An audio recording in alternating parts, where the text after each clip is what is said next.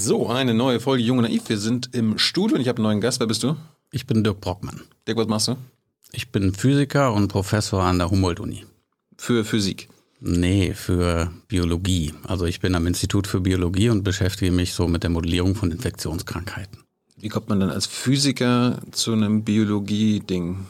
Das ist eine lange, also bei mir persönlich eine lange Geschichte. Also ich habe mich eigentlich schon ähm, sehr früh so für im Studium, Physikstudium, für so biologische Sachen interessiert. Also und auch soziale äh, Sachen. Also immer dann, wenn die Physik so in anderen Bereichen angewendet wird. Äh, also Methoden aus der Physik. Das hat mich fasziniert. So Komplexitätstheorie, Netzwerktheorie. Und das findet halt in der Biologie statt und auch in den Infektionskrankheiten spielt das eine Rolle. Und wie bist du denn in Berlin an der Humboldt gelandet? Also Hast du das ausgesucht? Ja, ich habe mir das schon ausgesucht. Ah. Ja. Also ich, ich konnte es mir aussuchen. Ähm, ich war halt vorher in den USA an der Uni Prof und dann hatte so eine Möglichkeit gegeben, wieder nach Deutschland zu kommen. Das war dann so eine Konstellation, Robert Koch Institut und Humboldt-Uni, Modellierung von Infektionskrankheiten. Das gab es damals noch nicht so richtig in Deutschland. Also das, das ist 2013, ne? Genau. Mhm. Ähm, also es haben nicht viele Leute gemacht. Und ähm, ich hatte das in den USA schon gemacht und auch noch bevor ich in die USA gegangen bin. Mehr oder weniger durch Zufall bin ich auf das Thema gekommen. Ähm, die Infektionskrankheiten? Genau, ja, Ausbreitung von Infektionskrankheiten. Mhm. Also und naja, und dann bin ich aus den USA wieder nach Deutschland gekommen, 2013. Seitdem bin ich halt hier, so in so einer Mischfunktion am Robert-Koch-Institut und äh, an der HU. Wer bezahlt dich? Die, die Humboldt-Uni bezahlt mich. Aber die lässt, die, die lässt dich beim RKI arbeiten? Naja, das ist so eine sehr äh, komplexe Struktur, also so ein, so ein Abkommen quasi. Das ist nicht nur bei mir so, sondern auch bei verschiedenen Kolleginnen und Kollegen an der HU. Das nennt sich S-Professur. Mhm. Das funktioniert so, man ist äh, Professorin oder Professor an der Uni und arbeitet aber auch gleichzeitig an einem externen Institut, zum Beispiel an einem Leibniz-Institut. Mhm. Ähm, und das ist eigentlich so eine Win-Win-Win-Situation. Das heißt, ähm, das externe Institut bezahlt dann die Universität, sodass die Universität die Person bezahlt. Mhm. Und oft ist es so, dass man an den externen Instituten bessere Mittel hat oder bessere Labors. In meinem Fall ja hm. keine Labors, weil wir nur mit Computern arbeiten. Vielleicht bessere Büros, bessere Ausstattung. Die Uni bekommt dann Lehre und die externen Institute bekommen Leute, die sie sonst nicht bekommen können, weil ja die nur die Universitäten sozusagen Professoren und Professoren berufen können. Das heißt, eine Uni hat jetzt äh, einen kostenlosen Professor. Genau, so kann man das ungefähr sehen. Ja. Sonst, hätte ich, noch Lehre. sonst hätte ich mich nämlich gefragt, warum stellt dich das RKI nicht direkt ein? Also wo, ja, genau. wozu, wozu, das, wozu diese Doppelding? Ne? Das wäre dann für mich nicht so äh, optimal, weil hm. also ich bin ja Theoretiker, wir machen viele Modellierungen und, und explorative Forschung. Und äh, ich brauche da absolute Freiheit. Ähm, und sonst, Warum? weil das äh, wichtig ist. Also weil ich mir aussuchen kann, welche Frage jetzt wichtig ist. Das ist halt für mich persönlich total ein wichtiger Teil des Jobs. Also dass wenn ich jetzt mich entscheide, ich möchte jetzt zum Beispiel Darmflora äh, besser verstehen. Ne? Das ist zum Beispiel ist ein Thema, was mich beschäftigt. Und ich möchte das die nächsten fünf Jahre machen. Die Netzwerke zwischen Bakterien im Darm zum Beispiel. Oder äh, wie Mikroorganismen mit anderen Organismen zusammenarbeiten. Das ist ein Thema, was ich sehr spannend finde. Also jedenfalls bevor Corona kam, war das so auf meiner Agenda, mhm. was mich fasziniert hat und wo ich mir, es gibt immer so bestimmte Fragen in der, in der Wissenschaft, wo ich denke, dass da ist so eine Magie drin, so eine Faszination. Das ist ein so ein Beispiel. Und dann will ich das machen können. Und damit ich das machen kann, brauche ich Freiheit. Also ich mag es nicht, wenn mir Leute sagen, mach mal das. Aber du, das heißt auch, du könntest dir überlegen, ich mache jetzt fünf Jahre gar nichts? Naja, ich habe ja zum Beispiel auch einen Lehrauftrag. Ich habe ah. mich das noch nie gefragt, ob ich jetzt sozusagen fünf Jahre nichts mache. Also das ist irgendwie auch nicht irgendwie so. Ja, aber Freiheit heißt, so die können dir nicht reinreden, ob du jetzt Darmflora äh, erforscht oder Corona. Nein. Genau. Hast du denn schon mal Erfahrung gemacht, wo dir jemand reinreden konnte? Oder ist, Hast du das quasi als also nee. Als warnendes äh, Beispiel äh, gehabt, oder? Nee, also in den USA war ich ja auch schon an der Uni. Und es ist ein bisschen anders, da zu arbeiten. Aber es ist, das sind halt alles Leute, die einen sehr starken inneren Antrieb haben, einfach. In den USA muss man sich sehr viel mehr um Geld kümmern, damit man seine, seine wissenschaftlichen Mitarbeiterinnen und Mitarbeiter bezahlen kann, Doktorandinnen, Doktoranden und so weiter. Ähm, das ist da eher so unternehmerisch muss man da unter, ist man da unterwegs. Hier ist so ein bisschen, wenn man dann erstmal so eine Professur hat an der Uni, dann kriegt man Räume und die, nimmt dann auch keiner mehr weg. Man hat so kleine Königreiche, das ist in den USA anders, ganz andere Wissenschaftskultur. Aber so reinreden, mach jetzt mal dies, äh, das, das passiert nicht an der Uni. Hey Leute, Thilo hier. Unsere naive Arbeit in der Bundespressekonferenz und unsere wöchentlichen Interviews, die sind nur möglich, weil ihr uns finanziell unterstützt. Und damit das so bleibt, bitten wir euch, uns entweder per Banküberweisung oder PayPal zu unterstützen. Weitere Infos findet ihr in der Podcast-Beschreibung. Danke dafür. Apropos reinreden, ihr könnt nachher reinreden mit euren Fragen an Dirk. Die sammelt Hans jetzt in den nächsten zwei, zweieinhalb Stunden. Bringt euch ein mit Fragen an Dirk Brockmann, was immer ihr wollt. Also es ist ein Traumjob, das wollte ich nochmal sagen. Ne? Ja, meiner also, auch. Ja, also ich finde es, also ich unterhalte mich auch mal mit einem, mit einem Freund, äh, der auch Professor ist und wir gehen manchmal spazieren und es ist, es ist wirklich ein Traum und ich bin darüber auch sehr glücklich, dass, dass ich das habe. Ne? Also das ist ein Traumjob. War das schon der Plan nach dem Abi? Nee. Da wolltest du nee. Physiker werden, ne? Nee, das kam relativ spät. Ähm, also ich hatte schon immer so ein, so ein Faible für Physik auch, aber eigentlich so, also als mich, also so, es gab so Dinge, die haben mich so, die haben sowas ausgelöst in mir. Also Relativität zum Beispiel, ne? Ich wollte gerade sagen Einstein, ja, ja? Ja, Einstein oder auch, also so diese fundamentalen Sachen, ja, wie, wie funktioniert das Universum, ne? Warum ist das, ist das so, wie es ist? Also ich kann das schwer beschreiben, aber das löst in einem etwas aus oder in mir hat es was ausgelöst. Das also so was Magisches, was Rätselhaftes. Und wenn man dann da reingeht und plötzlich so versteht, wie, wie das so, so zusammenhängt, Zusammenhänge, dann, dann, dann wird es noch magischer. Also es ist, manchmal ist es ja so, wenn man irgendwas verstanden hat, dann wird es dann langweilig. Es ist entzaubert dann quasi. Ja, es, genau, es ist entzaubert. Wie wenn der jetzt irgendwie, zum Beispiel finde ich Italienisch super, das höre ich gerne, weil ich verstehe kein Wort, aber es ist wie eine, wie, wie, wie, wie eine, äh, wie eine Musik, ne? Mhm. Dieser Sound das der italienischen Sprache, auch Russisch. Und ich kann mir vorstellen, wenn ich das spreche, also weil dann fragen mich Leute, warum lernst du das nicht, wenn du das so toll findest? Und ich glaube, wenn man das dann versteht, dann ist das weg. Kann ich mir vorstellen. Also ich weiß ja zum Beispiel nicht, wie sich Deutsch anhört. Oder Englisch. Ich weiß nicht, wie das, wie der Klang ist. Ich habe in ne? Amerika auch gelebt, da wird ja immer gesagt, die Deutschen hören sich an wie Maschinen. Ja, wahrscheinlich ist das so. Vielleicht müssten sie das auf Deutsch lernen, damit, das, damit ja. der Eindruck weg ist. Ja, naja. Und, und das ist halt so bei der Physik, also in der theoretischen Physik, wo man halt so versucht, so das große Ganze zu verstehen und so da spielt ja auch Mathematik eine große Rolle. Ähm, denn wenn man das dann verstanden hat, dann, dann ist das noch zauberhafter. Warst du gut in Mathe und Physik in der Schule? Ja, war aber nicht mein besten, waren nicht meine besten Fächer. War gut in Latein. Ah. Hättest du Medizin studieren können oder so? Hatte ich auch mal überlegt zwischenzeitlich. Also da hatte ich auch ein, weil ich gerne auch mit den Händen was mache, also basteln und irgendwas Handwerkliches mache ich sehr gern. Und ich hatte mir immer so gedacht, das war früh im Studium so Hirnchirurg, das hätte ich toll gefunden. Also, also die Idee, jemandem sozusagen den, den Kopf zu, äh, dass das geht, ne? dass man jemandem den Kopf öffnet mhm. und da irgendwie eine Krankheit entfernt und dann wieder zumacht und dann ist die Person geheilt, das fand ich so irre. Mhm. Ähm, und dann kam das mit Physik, also wirklich das zu studieren kam erst dann in der Mitte des Studiums ungefähr. Ich habe in Amerika erst studiert also ich habe ja kein Abi, ich bin nach der 11. dahin, hab, da war da eine Highschool. Und so wollte, Austauschdinge? Genau, und dann wollte ich halt da bleiben, weil ich das da toll fand. Also Wo warst ich, bin, ich war in North Carolina, mhm. in Wilmington, North Carolina. Das ist so ein Ort an der Küste, so ein, so ein Surferort. Alles ganz bunt damals in den Ende der 80er Jahre. Ähm, das war einfach auch so dann weg von zu Hause. Das war so bunt und, und äh, toll da. Und da wollte ich halt bleiben. Und dann bin ich da zur Uni gegangen. Ja, warum, warum, warum, konntest du bleiben? Ich musste zurück.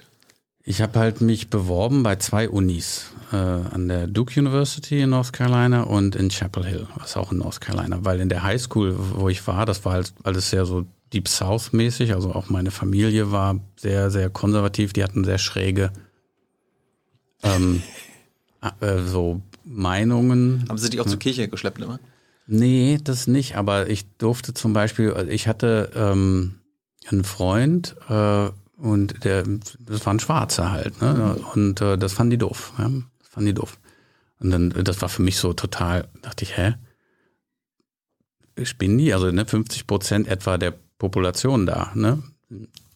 Sind äh, schwarz und ähm, ich fand das grausig, ja. Also das, das war für mich äh, heftig. Und ich war wieder auf einem anderen Planeten. Das war dann aber auch nach einem Jahr dann vorbei. Und dann ging ich halt an die Uni da und habe da zwei Jahre studiert. Und dann hatte ich aber nach drei Jahren sehr starkes Heimweh nach meinen Freunden hier. Die meisten hatten dann in Göttingen studiert und dann wollte ich da auch hin. Also das war tatsächlich eine Heimweh-Situation. Und äh, du hast im Studentenwohnheim gelebt? Genau. Wie war das so? Das war toll. Also ich habe sehr, sehr gute Erinnerungen daran. Also einer meiner besten Freunde ist, äh, habe ich da kennengelernt, dessen dem habe ich auch auf eine gewisse Art und Weise eigentlich meine wissenschaftliche Karriere zu verdanken, weil er mich auf eine Idee gebracht hat. Welche? Das ist eine, das ist eine interessante Story. Das war ähm, 2005 muss das gewesen sein. Also da war ich noch, äh, war ich gerade Postdoc in Göttingen und und äh, war auf einer Konferenz in Montreal. Und Dennis, Dennis Derryberry heißt der, also hat einen lustigen Namen, der war mittlerweile, äh, hatte der sich in, in so eine Art Blockhütte gekauft in Vermont. Also nicht so weit weg von der kanadischen Grenze und hat da als Tischler gearbeitet und als Musiker. Und ich war halt in, in Montreal und ähm, bei einer Physikerkonferenz und hatte äh, damals schon mich so mit der Ausbreitung von Infektionskrankheiten auf dem Flugnetz beschäftigt, zusammen mit einem Kollegen von mir, Lars Hufnagel, und zusammen mit meinem damaligen äh, Doktorvater äh, Theo Geisel. Also wir hatten halt so mal mit SARS ausprobiert, kann man die Ausbreitung von, den, von SARS auf dem Flugnetz global beschreiben. Das war eine wilde Idee und ähm, das hat ganz gut funktioniert. Und, und dann hatte ich überlegt, eigentlich muss man wissen, wenn man ähm, beschreiben will, wie sich was ausbreitet, das muss man wissen, wie sich Menschen bewegen. Und das war halt so um 2003 ne, bis 2006 so diese Zeit. Also es war vor, äh, bevor wir alle Smartphones hatten. Ne? Da gab es schon Handys, aber äh, ja, GPS war da nicht drin oder das Ganze, was man jetzt mhm. machen kann, gab es nicht. Ich wollte aber wissen, was so die, gibt es überhaupt Gesetzmäßigkeiten in der Bewegung von Menschen jetzt als Ganzes gesehen? Wenn ich jetzt mal frage, ich dich jetzt beobachte, ein Jahr lang mhm. und du bewegst dich von A nach B, gibt es da Gesetzmäßigkeiten. Ne? Also äh, wie häufig ist zum Beispiel ein Weg von einem Kilometer im Vergleich zu einem Weg von 10 Kilometern oder von 100 Kilometern? Hm. Gibt es da überhaupt Gesetzmäßigkeiten? Und das hatte mich beschäftigt. Und dann ähm, war ich nach der Konferenz da zu Besuch bei Dennis und dann saßen wir so auf seiner Porch, also auf seiner Veranda da in Vermont, da ist überall Wald, das war total super und wir saßen, haben Bier getrunken und dann fragte er mich so, was ich denn jetzt so mache, was mich beschäftigt. Und dann, dann habe ich ihm gesagt, ich würde gerne messen, wie Menschen sich bewegen. Einfach, ne, also die, ich hatte so ein Gedankenexperiment, dass ich äh, Menschen mit einem Punkt markiere und dann einfach ein Jahr lang beobachte, um zu sehen, ob es da Gesetzmäßigkeiten gibt. Und das habe ich ihm erklärt. Und dann, sagt, dann, dann war er kurz so ruhig, er ist super intelligent, ähm, sehr clever. Und dann hat er mich gefragt, ob ich die Webseite Where's George kenne. Das ist so eine, damals war das so eine Webseite, da konnte man äh, also Dollarscheine nehmen und dann Stempel drauf machen oder was draufschreiben, nämlich where'sgeorge.com. Washington wahrscheinlich, ne? Genau. Ja. Hm. Und dann konnte man damit bezahlen, es wurde ja noch viel mehr mit Cash bezahlt auch. Und dann konnte man diese, diese, diesen einen Geldschein mit dem, mit der äh, Serial Number, also mit dem, da ist halt so eine Nummer drauf, ne, die eindeutig diesen Geldschein identifiziert, konnte man auf dieser Webseite registrieren. Und wenn andere ihn gefunden haben, sind sie auf die Webseite gegangen und konnten sagen, ah, der, ich habe den Geldschein hier, ich bin gerade in, in Richmond oder was weiß ich, in Kalifornien. Und dann konnte man auf dieser Webseite genau beobachten, wo dieser eine Geldschein überall langgegangen ist. Und dann dachte ich, hm, das ist äh, interessant, weil da waren 10 Millionen solche Geldscheine in diesem System drin. Hm. Und da ja Menschen Geldscheine von A nach B tragen, und das war halt, ne, wie gesagt, es gab Smartphones noch nicht, da habe ich gedacht, das müssen wir uns angucken. Und dann war ich wieder in Deutschland und habe dann mit dem Lars Hufnagel, äh, der auch damals Postdoc war in Göttingen, gesagt, guck mal, wir müssen mal diese Daten analysieren. Und dann haben wir die von, dem, von der Webseite runtergescraped, systematisch. Und dann war auf einmal ganz Deutschland, konnte keinen Zugriff mehr haben auf diese Webseite, weil der Hank Eskin, den ich dann später kennengelernt habe, der diese Webseite aufgesetzt hat, der hat gemerkt, da ist irgendwie so ein Traffic aus Germany, ja. Die ziehen sich die ganzen Daten daraus. Ein Hacker wahrscheinlich. Genau. Und dann hatten wir aber genug Daten und dann haben wir mal gefragt, die ganz einfache Frage, wie häufig passieren äh, Bewegungen einer bestimmten Distanz? Also simpler kann man eine Frage eigentlich nicht stellen. Und in dieser einfachen Frage hat sich ein ganz einfaches mathematisches Gesetz versteckt. Und das war damals eine Entdeckung, die wir gemacht haben. Das war halt unbekannt. Später wurde das dann auch bestätigt durch halt Mobilfunkauswertung. Aber es war so eine Art fundamentales Gesetz. Und, und das war so eine Arbeit, die wurde dann so viel beachtet und ähm, hatte auch einen bestimmten Bekanntheitsgrad und Leute fanden das lustig, dass man so Geldscheine analysiert und dann etwas über menschliche Mobilität erfährt und, und damit fing das dann eigentlich so an. Also aber, meine wissenschaftliche Karriere quasi. Aber wie, wie kann man ein Gesetz, also ein universelles Gesetz formulieren, wenn du quasi meine Daten analysierst und keine mhm. Ahnung, teilst noch und wie kann man das auf alle? Ja, aber das ist halt, genau, das ist halt eine, die Gesetzmäßigkeit gilt für die gesamte Population. Der ne? Erde. Ja, also damals USA. Okay. Das wurde dann auch wiederholt und es gibt da auch leichte Abweichungen in anderen Ländern, aber es gibt da etwas was ganz, ganz Robustes. Mhm ähm, also so eine Art, äh, so eine Art Rückgrat mathematisches, was da drin ist. Und es hat lange gedauert, das war erstmal nur eine empirische Beobachtung. Wir hatten dann auch noch so eine Art Theorie dafür entwickelt. Und dann kamen aber noch verbesserte Theorien, die das auch erklärt haben, warum das so ist. Und ähm, was ist denn jetzt das Rückgrat? Das Rückgrat ist dieses mathematische, dieses ganz einfache mathematische Gesetz, was dahinter steht. Das wie lautet? wenn du dir jetzt, stell dir Folgendes vor, du, du guckst mal 10 Kilometer an, 100 Kilometer und 1000 Kilometer und 10.000 Kilometer und da fragst, wie viele Trips sind, oder sagen wir mal 1 Kilometer, 10 Kilometer, 100 und 1000. Und dann sortierst du, wie viele Reisen in jeder dieser Distanz stattfinden. Dann sieht man, dass natürlich, das ist eigentlich klar, am häufigsten ist ein Kilometer, ne, weil man halt zum Bäcker geht und so weiter. Kurze Trips ne, macht man jeden Tag. Weniger häufig sind 10 Kilometer und noch weniger sind 100 und noch weniger sind 1000. Und wie genau das abfällt von 1 Kilometer Häufigkeit auf 10 Kilometer auf 100 Kilometer auf 1000, das folgt einem sogenannten algebraischen Gesetz. Ja, das kann ich noch erklären, was das ist. Mhm.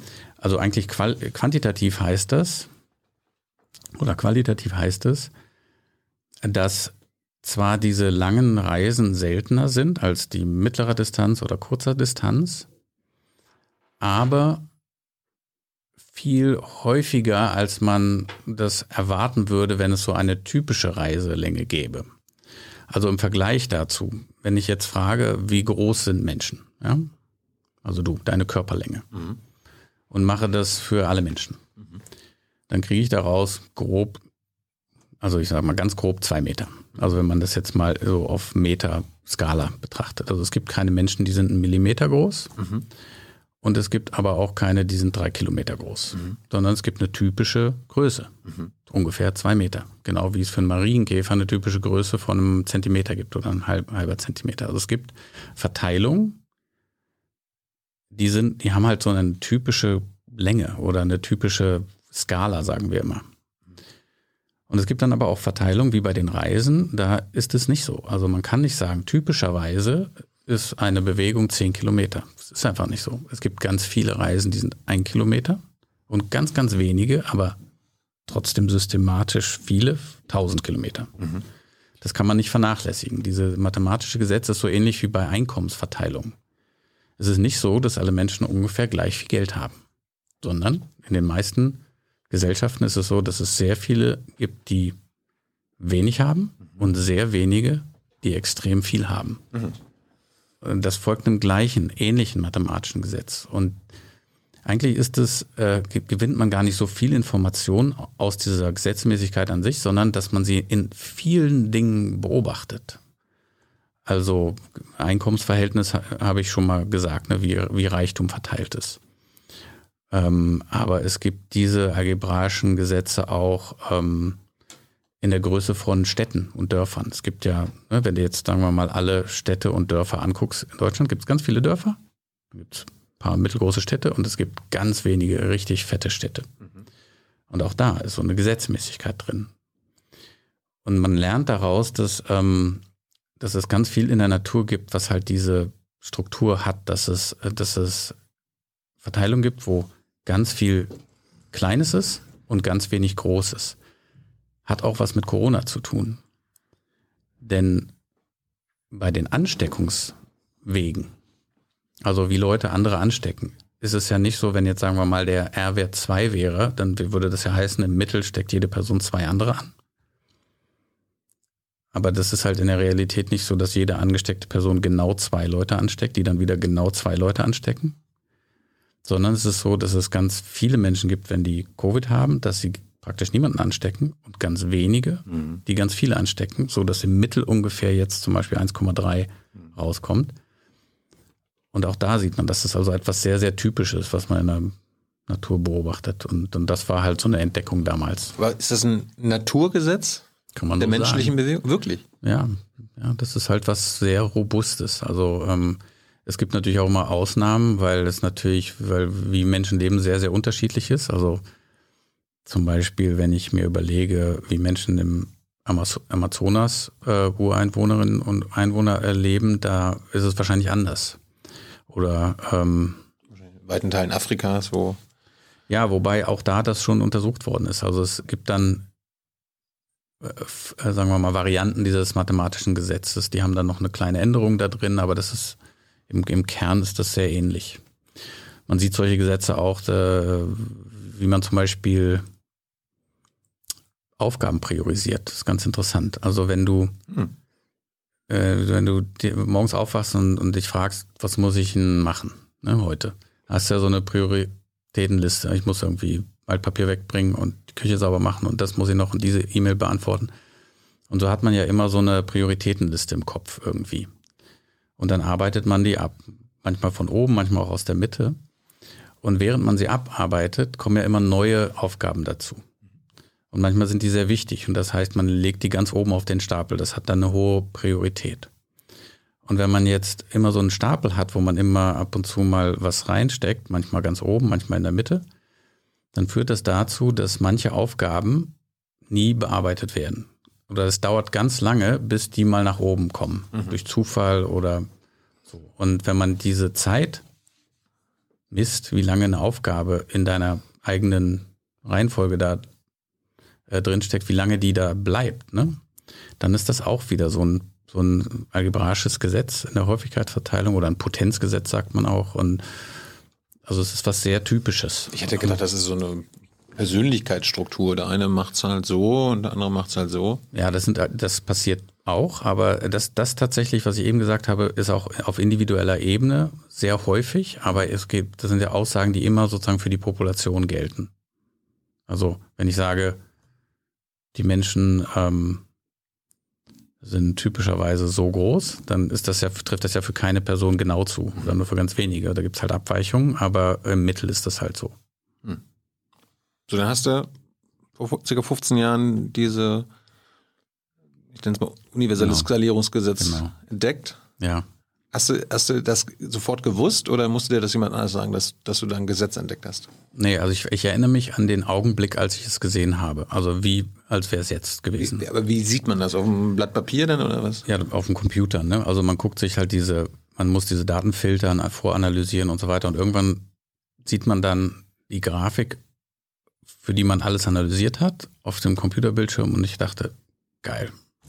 Also ich habe mich total gefreut, weil es da in dieser unfassbaren Komplexität von, von diesen Bewegungen von Geldscheinen gab es dieses einfache, dieses einfache Gesetz. Und, und dann habe ich mich gefragt, wieso ist das so? Warum ist es gerade so und nicht anders? Ja. Ne? Warum? Ich weiß es nicht. Also bisher, es gibt jetzt so einige Modelle, die das so erklären. Ich finde die nicht so sehr ähm, überzeugend. Aber ähm, es gibt da noch nicht so eine wirkliche Theorie dafür. Aber mit dem Gesetz konntet, könntet ihr quasi diese Webseite, Where's George, da konntest du das quasi voraussagen. Nicht so individuell. Ja, nicht ne? individuell, genau. Aber. Genau, aber wie zum Beispiel, was ganz wichtig war, ist, wir haben diese Gesetzmäßigkeit dann eingebaut in, in Ausbreitungsmodelle für Krankheiten. Und wenn du dir mal so anguckst, also wie sich, sagen wir mal, die Pest im 14. Jahrhundert ausgebreitet hat, ne, da, zu der Zeit sind Leute auch schon längere Distanzen gereist, aber das ist praktisch ganz, ganz selten nur passiert. Also die meisten im Alltag sind halt vielleicht mal ins Nachbardorf oder so. Und diese, also, also die, Mobilität war lokal, also jedenfalls sehr stark. Das heißt, da musste jemand von außen kommen, das, Das Pest kann- mit ein, reinbringen Genau, und das- dann genau. Dorf verteilen. Ja, genau. Und so, ist- also ne, da kam irgendwie, sagen wir mal, die Pest kam in so ein Dorf, hat das, die Leute da angesteckt und dann ging es ins Nachbardorf und ins Nachbardorf und so hat sich dann so eine Art Welle über den über Europa ausgebreitet und das mit so vier Kilometern pro Stunde etwa. Aber wenn man sich das Muster anguckt, ist es tatsächlich so eine Art Welle, wie wenn du einen Stein ins Wasser wirfst. Hm. Und das ist eine Konsequenz dieser Mobilität, die nur lokal war. Und aus diesen Gesetzmäßigkeiten, die wir aus den Geldscheinen gefunden haben, da konnte man ableiten, dass heutzutage, also im 21. Jahrhundert, aber auch schon vorher, die Mobilität das eben nicht mehr war, sondern es kam halt ab und zu diese langen Reisen vor. Und wenn man diese Mobilität jetzt in diese Ausbreitungsmodelle einsetzt, dann sieht man, dass sich halt diese Krankheiten heutzutage eben nicht mehr so ausbreiten wie die Pest, so als Welle. Also nicht Dorf für Dorf. Genau, sondern es fängt dann, Land. dann reist mal einer irgendwie, obwohl es sehr gering ist, die Wahrscheinlichkeit in, weit weg und ja, von New York nach Kalifornien, dann brennt's da. Mhm. Und so äh, ändert das die Muster der Ausbreitung heutzutage. Man, ich meine, äh, Covid ist ja das beste Beispiel. Man hat irgendwie einen lokalen Ausbruch in Wuhan, das geht in die Nachbarprovinzen und plötzlich geht es halt überall los, so wie Funkenflug. Aber es gehorcht immer noch Gesetzmäßigkeiten. War, war das damals nicht irgendwie so, dass chinesische Touristen nach Italien gekommen sind? Ein Beispiel dafür. Ah. Also, ne, das ist ja dann eine ganz lange Reise, die sehr viel seltener ist als der Gang zum Kiosk, aber es passiert dann und dann passiert es da dann wieder lokal und von da geht es dann auch wieder weiter. Und so ist diese, äh, ich habe mal so eine Animation äh, gesehen von der Dynamik der Covid-Pandemie vom Anfang bis heute.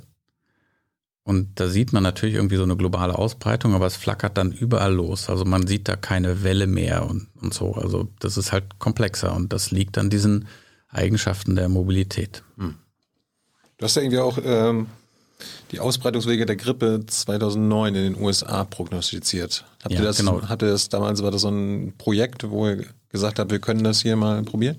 Das war das erste Mal, äh, dass zwei Arbeitsgruppen damals das wirklich prognostisch machen wollten. Das waren wir in, äh, Chicago damals noch und der Alex Vespignani in der war damals noch in Indiana. Das, wir hatten beide ähnliche Modelle. Und bis dahin war Modellierung von Infektionskrankheiten immer, es gab eine Pandemie oder es gab eine Epidemie und da sind die Daten und jetzt machen wir ein Modell, was diese Daten, die pass schon passé sind, erklärt. Mhm. Und wir waren der Auffassung, dass wir äh, jetzt einfach mal auch für die, um zu zeigen, dass sowas geht, live prognostizieren müssen, was passiert. Weil das ist ja eine ganz andere Qualität, als wenn ich irgendwelche Daten, irgendwas erkläre, was schon längst passiert ist. Also ein Modell für die Pest im 14. Jahrhundert, das ist einfacher, das zu bauen, als wenn ich mich hinstelle und sage, ich baue jetzt was Prognostisches, ein Vorhersagemodell. Und das haben wir probiert und das ging kurz total gut und dann ging es total schief. Aha. Ja, das Warum? war, weil diese Modelle damals nicht berücksichtigt haben, dass, dass wir ja wissen, dass sich eine Pandemie ausbreitet. Also die Modelle, die, die, die haben oftmals so Worst-Case-Szenarien modelliert. Also das heißt, da ist so ein Virus, das wird übertragen, es gibt Mobilität und dann breitet sich das aus. Aber So als ob es keiner weiß. so, so als ob es keiner weiß. Als wäre das Virus, als würde es nicht krank machen. Also diese Modelle wären gut für Viren. Also stell dir vor, Covid würden wir gar nicht merken. Mhm. Das Virus, was uns infiziert, wird übertragen, aber es lässt uns in Ruhe und freut sich, dass es sozusagen auf uns mitreiten kann. Das würde sich dann einmal über den Globus verteilen und alles ist vorbei. Und für sowas waren diese Modelle gut. Und auch bei der Schweinegrippe oder der äh, Grippepandemie 2009 war es natürlich so, dass sofort reagiert worden ist. Ich war damals in Chicago, es wurden Schulen zugemacht und äh, es war Panik. Ne? Also es, es, das war ja der gleiche Virusstamm wie die äh, spanische Grippe. Also hatten Leute zunächst auch Angst. dass das äh, äh, schief geht. Mhm. Naja, und diese prognostischen Modelle gingen dann schief, weil sie die Reaktion der Gesellschaft nicht mit eingebaut haben. Mhm. Und äh, das ist auch das, was jetzt, also seitdem, und dann kam noch Ebola und so, und die Leute, die das jetzt schon äh, so länger machen, ähm, die wissen, dass diese Prognosen immer nicht so lange gehen können, weil ähm, ja Politik und Gesellschaft darauf reagieren. Also es ist halt so, du hast irgendwie hohe Fallzahlen. Dann wird das, werden die Leute informiert. Dann kann die Politik reagieren, die Leute kriegen haben Angst, äh, bleiben zu Hause oder so. Äh, dann ändern sie ihr Verhalten, das ändert dann wieder die Fallzahlen. Und die gehen dann vielleicht runter, dann werden die Leute wieder vorsichtiger, wird geöffnet und dann gehen die Fallzahlen wieder hoch. Und diese Art von Wechselwirkung äh, zwischen, zwischen Pandemiedynamik und unserem Verhalten, also deshalb sage ich immer, das ist halt ein, die, die Pandemiedynamik ist ein sozialpsychologisches Problem, weil es auf die, diese Wechselwirkung zwischen der Pandemie, dieses Virusübertragung und so weiter und unserem Verhalten ankommt, also und den, der Information, die darüber existiert. Mhm. Und da hat äh, die, die ersten, die das sich angeguckt haben, waren Sebastian Funk und Vincent Jansen in im UK. Also der Sebastian ist mittlerweile gehört er zu den besten Modellierern, die es gibt auf der Welt. Super Typ. Ähm, und die haben sich angeguckt, was denn passiert, wenn jetzt Ausbreitung ist und dann wissen wir darüber, es breitet sich dann Information aus und ich ändere mein Verhalten, das ändert dann wieder die Ausbreitung. Und das führt dann auf eine natürliche Art und Weise zu dem, was wir jetzt auch ganz stark beobachten, wenn man das sozusagen aus der Vogelperspektive sieht. Wir sehen ja seit einem Jahr, dass dieser R-Wert, ja, dieser kritische Wert, der wackelt immer um die Eins herum. Ist mal ein bisschen drüber, ist mal ein bisschen drunter, mal ein bisschen drüber. Und das ist was sehr Typisches. Das ist in Deutschland so, das ist in UK so, das ist in Italien so, das ist in Frankreich so, das ist in Russland so. Es, es gibt Ausnahmen, aber das pendelt sich ein, weil also mathematisch kann man das gut aufschreiben, aber dynamisch passiert natürlich Folgendes, es kommt eine Welle, dann kommen Maßnahmen, dann wird die Welle gebrochen, dann wird über Lockerung gesprochen, dann wird gelockert, dann geht die Welle wieder los. Und ne, dieses Feedback, das führt in vielen Situationen automatisch dazu, dass sich das System immer so an diesen kritischen R-Wert 1 einpendelt. Kann man, kann man gesellschaftliches Verhalten oder die Reaktion auf so eine Epidemie oder Pandemie nicht als so als Variable in eure, genau, so Gesetz mit ein. einbauen? Genau, das geht da mit rein. Also es, es gibt so verschiedene Methoden, das zu machen. Ähm, es gibt zum Beispiel Spieltheorie. Das ist eine Methode, das zu machen. Das kommt eigentlich so aus der Ökonomie und aus der Evolutionstheorie, mhm. wo man dann sagt, äh, ja, äh, ich will mich einem Risiko nicht aussetzen oder ich habe zwei Risiken abzuwägen. Und dann kann man diese spieltheoretischen Ansätze damit rein bauen, indem man sagt, die Menschen, Individuen verfolgen spezi spezielle Strategien. Äh, zum Beispiel Kosten und Risiko abzuwägen. Und da gibt es halt so Ideen aus der Ökonomie, dass äh, sozusagen ähm, man da rational so eine optimale Strategie wählt, was ich nicht glaube. Es gibt auch erweiterte Theorien und so.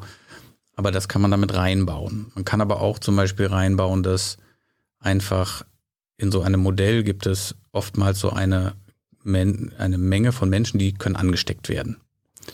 Und immer wenn sie angesteckt werden, dann sind sie infektiös und dann gehören sie zu einer anderen Gruppe.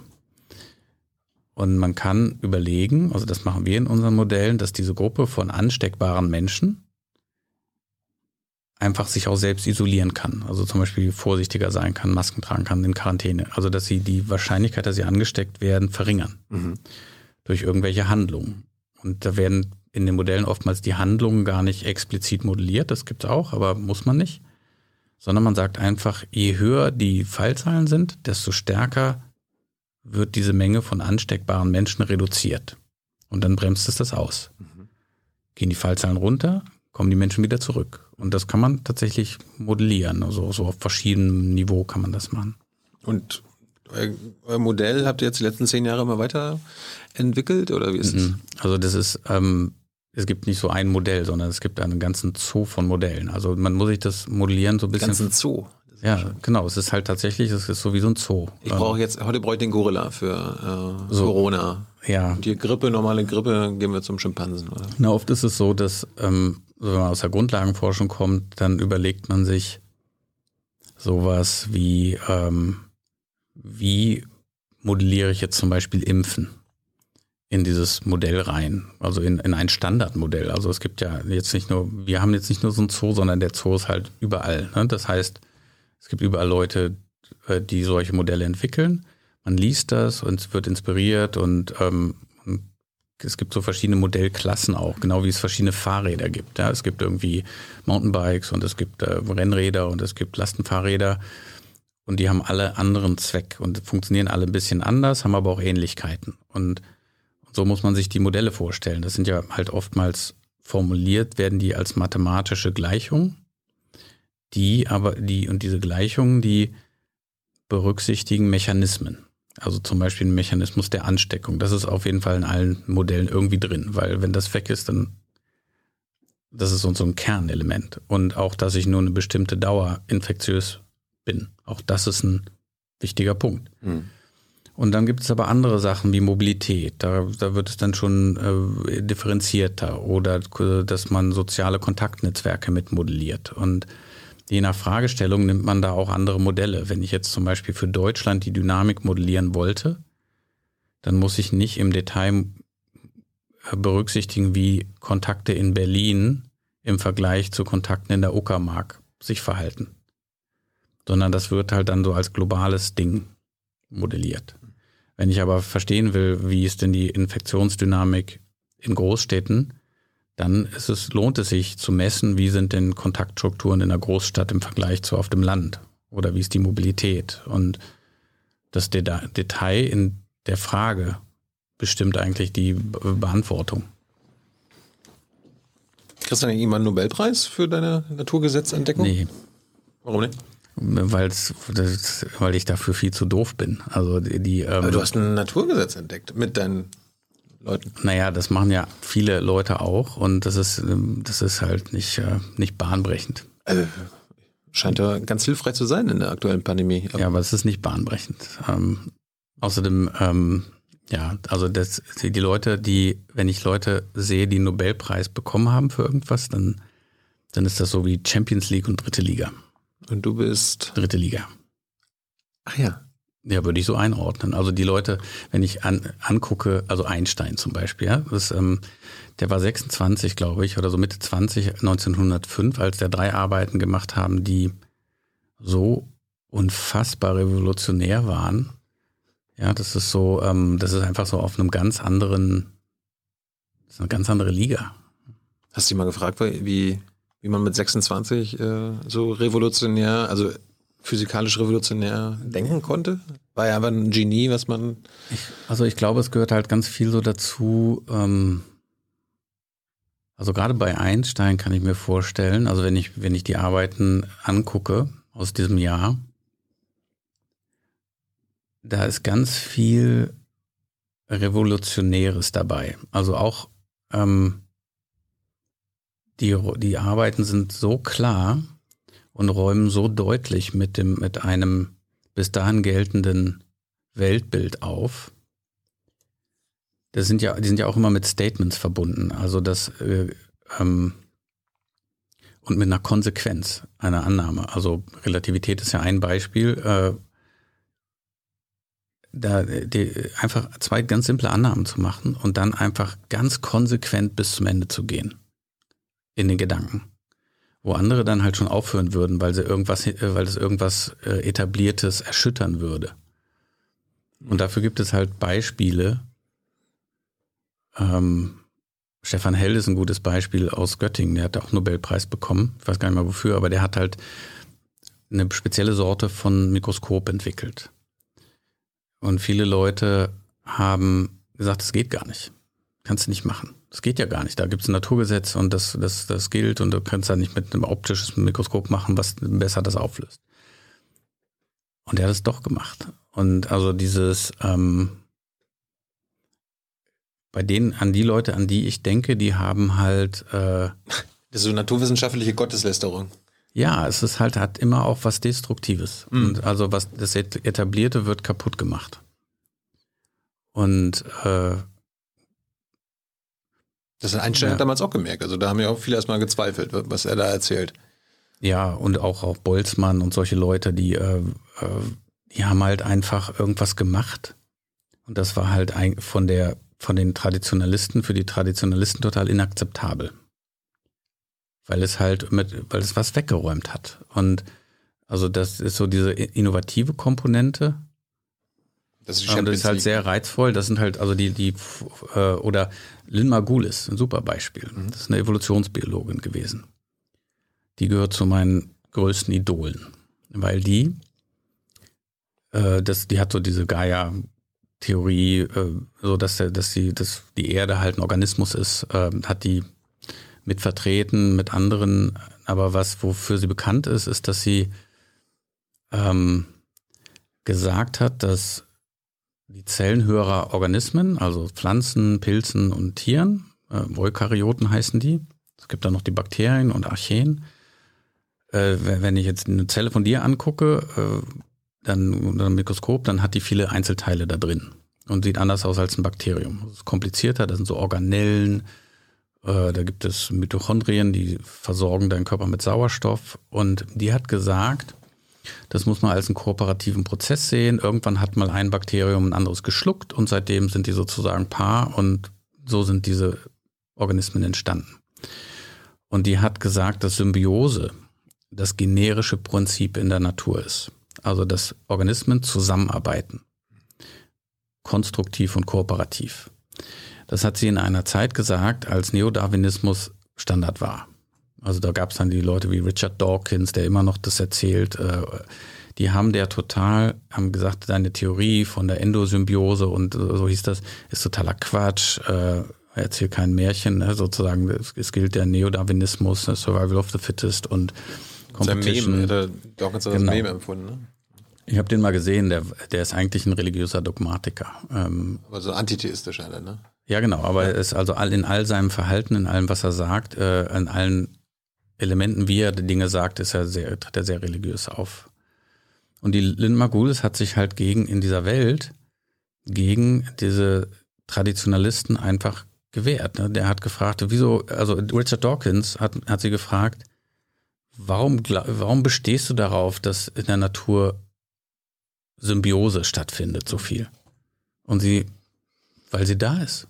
Ne? Also die hat das einfach, da, da gab es diese, diese Männer und die haben halt eine Theorie gehabt und die haben alles akzeptiert, was für diese Theorie gesprochen hat und alles, was dagegen sprach, haben sie ignoriert. Ja, das Lebenswerk würde ja quasi ein bisschen angekratzt werden, ne? Ja, vielleicht, aber ne, die und die war so krass drauf, die und dann hat hat man das auch hinterher dann bestätigt, dass diese Endosymbiose auch tatsächlich stattgefunden hat und zwar mehrfach in der Natur.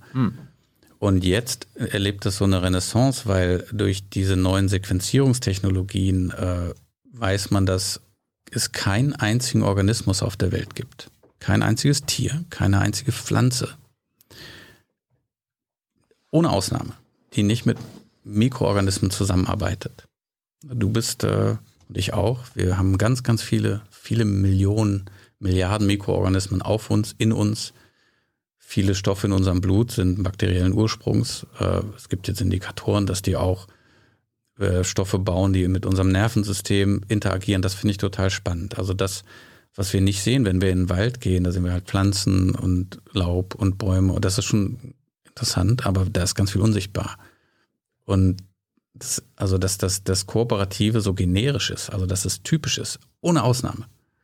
Das hat die eigentlich vorhergesagt in einem, in einer wissenschaftlichen Landschaft, in der das gar nicht angesagt war. Und, äh, und, und was sie auch gesagt hat, ist, dass wir eigentlich nur so, wir alles immer so anthropozentrisch sehen. Ne? Wir denken, wir sind irgendwie äh, wichtig. Ne? Und die hat halt gesagt, wir sind nicht wichtig. Wir, wir kommen, ja, es gab irgendwie schon x Arten Homo, ja, die sind alle wieder ausgestorben. Wir, also typisch ist das, wahrscheinlich ist, dass wir, genau, wir schaffen das schon alleine. Ja. Und die hat auch gesagt, dass wir eigentlich der, der Erde so als Natursystem, das, also die, die Arroganz zu glauben, dass wir irgendwas anrichten können, was dauerhaften Schaden hat, so im Großen und Ganzen, in einer Erde, die schon 3,7 Milliarden Jahre lebt, die einmal komplett mit, mit Eis nahezu bedeckt war, ja, die schon, also die Arroganz, das hat die immer erklärt, ne? Und, und ich finde es das toll, dass wir glauben, dass wir diese, dass wir die Erde retten können oder schützen können. Ne? Das ist halt, die hat halt erklärt, es geht nur um uns, ne? es geht nur um Menschenschutz. Und der, der eigentlich, Erde. Eigentlich, eigentlich, gucken wir in den Spiegel, wenn wir da sagen, dass wir die Erde retten wollen. Ne? Genau, wir, wir, wir, wollen, wir wollen nur uns, es geht uns nur um uns. Ne? Also die hat uns halt dieses anthropozentrische, egozentrische fand sie lächerlich. Die hat halt gesagt, wir sind lächerlich. Ne? Also Wie heißt sie jetzt nochmal? Lynn Margulis. Die ist leider schon 2011, glaube ich, gestorben. Die war auch Professorin in Chicago. Es gibt wahrscheinlich jetzt viele, die zuhören und zuschauen und mhm. sagen, wie, wie hieß sie nochmal? Lynn Margulis. Also, eine, also ein totales Vorbild von mir. Also weil die sehr revolutionär gedacht hat und sich auch gegen Widerstände äh, durchgesetzt hat und äh, einfach auch mit dem Verstand und einem sehr tiefen Wissen äh, die Natur angeguckt hat. Wie hat denn die, sag ich mal jetzt Wissenschaft Community, wie auch immer man sie nennt, äh, auf eure, auf euer Naturgesetz, also auf eure Entdeckung reagiert? Habt ihr da etabliertes erschüttert? Oder waren die so? Pff, nee, okay, ja. ähm, also erschüttert nicht. Ähm, das war erstmal so eine Erkenntnis. So ein, viel, für, für viele war das, glaube ich, so ein Aha-Erlebnis. Ah, ist ja interessant, äh, dass sozusagen Mobilität, dass es da überhaupt so eine Gesetzmäßigkeit gibt, dass man sie einbauen kann in Modelle. Ähm, ja, aber es war jetzt nicht irgendwie revolutionär oder sowas, sondern das war halt eine Entdeckung, die war, glaube ich, deshalb interessant, weil sie halt auf eine lustige Art und Weise ge geschehen ist, dass wir gesagt haben, wir gucken uns die Bewegung von Geldscheinen an und lernen da was drüber. Also die Cleverness war, glaube ich, was die Leute gut fanden. Ähm, also mit diesem, mit diesem Internetspiel, das war dann auch das erste, also eine erste substanzielle wissenschaftliche Erkenntnis, die über Daten gewonnen worden ist, die eigentlich nicht wissenschaftlich erhoben worden sind. Was ja jetzt auch mittlerweile, ne, wenn Leute Twitter auswerten oder Facebook, Netzwerke, hm. das ist ja jetzt gehört, ist jetzt auch, ist, gehört zum Establishment, sowas zu machen. Ne? Ähm, damals war das so ein bisschen crazy, dass man halt Daten vom Internet saugt, von so einem Spiel und, äh, und guckt, ob man da was rausfinden kann. Das war ich meine, ich bin mir sicher, 99,99 Prozent der, der Zuschauer, die jetzt zugucken und sich das in den nächsten Wochen und Monaten angucken, haben wahrscheinlich immer noch Probleme, dieses Gesetz mhm. zu erklären. Kannst du mal uns so eine kurze Zusammenfassung oder so eine Definition für Laien geben, damit jetzt quasi Muss Peter und Petra, mhm. die jetzt hier zugucken, sagen, du, der Brockmann, der, der hat das, der hat ja. das herausgefunden. Ja, das ich, ich, ich probiere es mal, aber ich brauche eine Sekunde, um nachzudenken. Also, ähm, wie erklärt man diese Gesetzmäßigkeit ohne Mathematik? Das ist ja immer schwierig manchmal. Also ich versuche es halt in Bildern. Ne? Mhm. Also ich muss dann nochmal da zurückkommen in diese, auf diese Idee, ne? ein Kilometer, zehn Kilometer, 100 Kilometer und 1000 Kilometer. Und wenn ich jetzt sage, ähm, ich messe, wie oft bin ich gehe ich einen Weg von einem Kilometer. Das, ich mache das mal ein Jahr lang.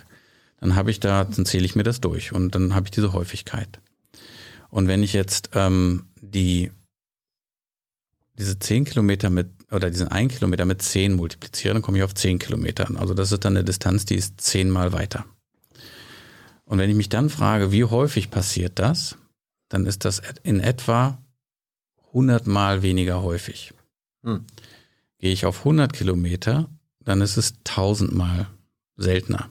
Und gehe ich auf 1000 Kilometer, dann ist es 10.000 mal seltener als ein Kilometer. Also es, ich, wenn ich die Distanz sozusagen multipliziere mit einer bestimmten Länge, also von 1 Kilometer auf 10, von 10 auf 100, von 100 auf 1000, also immer mal 10 nehme, dann muss ich die Häufigkeit immer durch 100 teilen.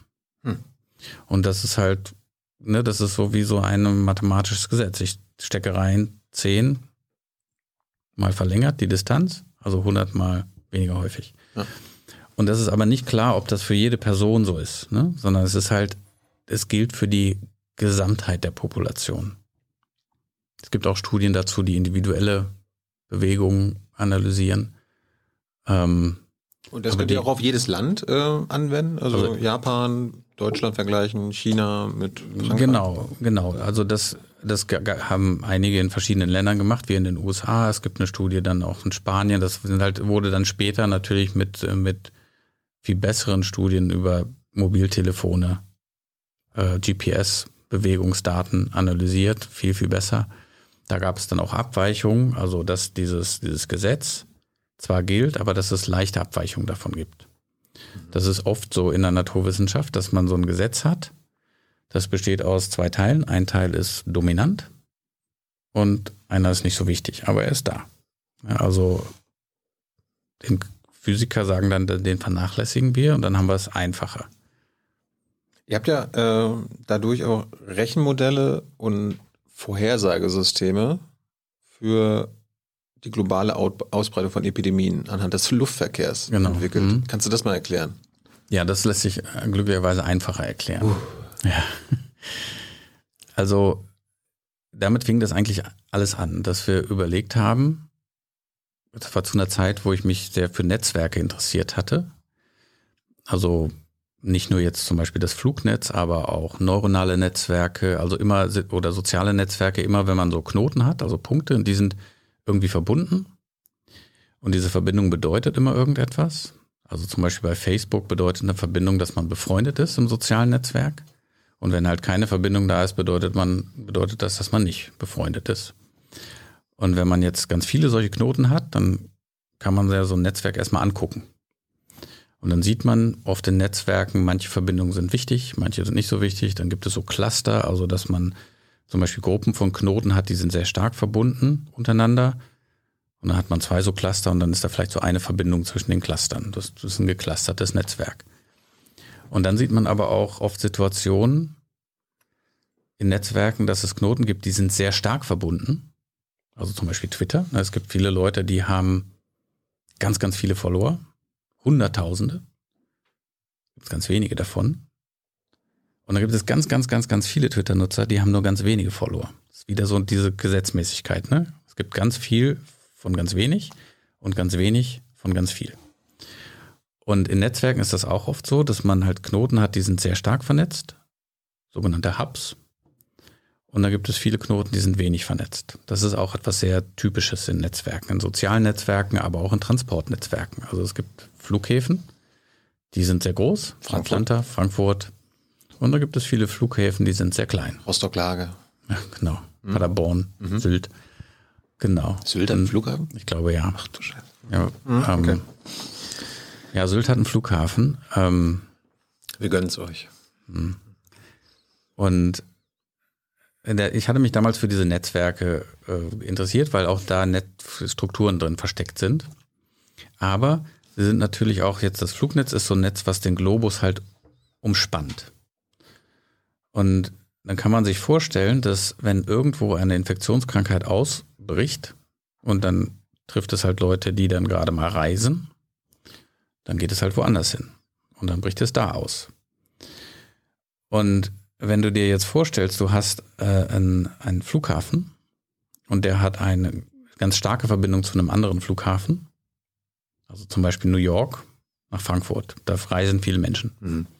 Und von New York nach irgendeinem kleinen, nach Upstate New York Flughafen, da reisen halt wenig, vielleicht tausendmal weniger Leute.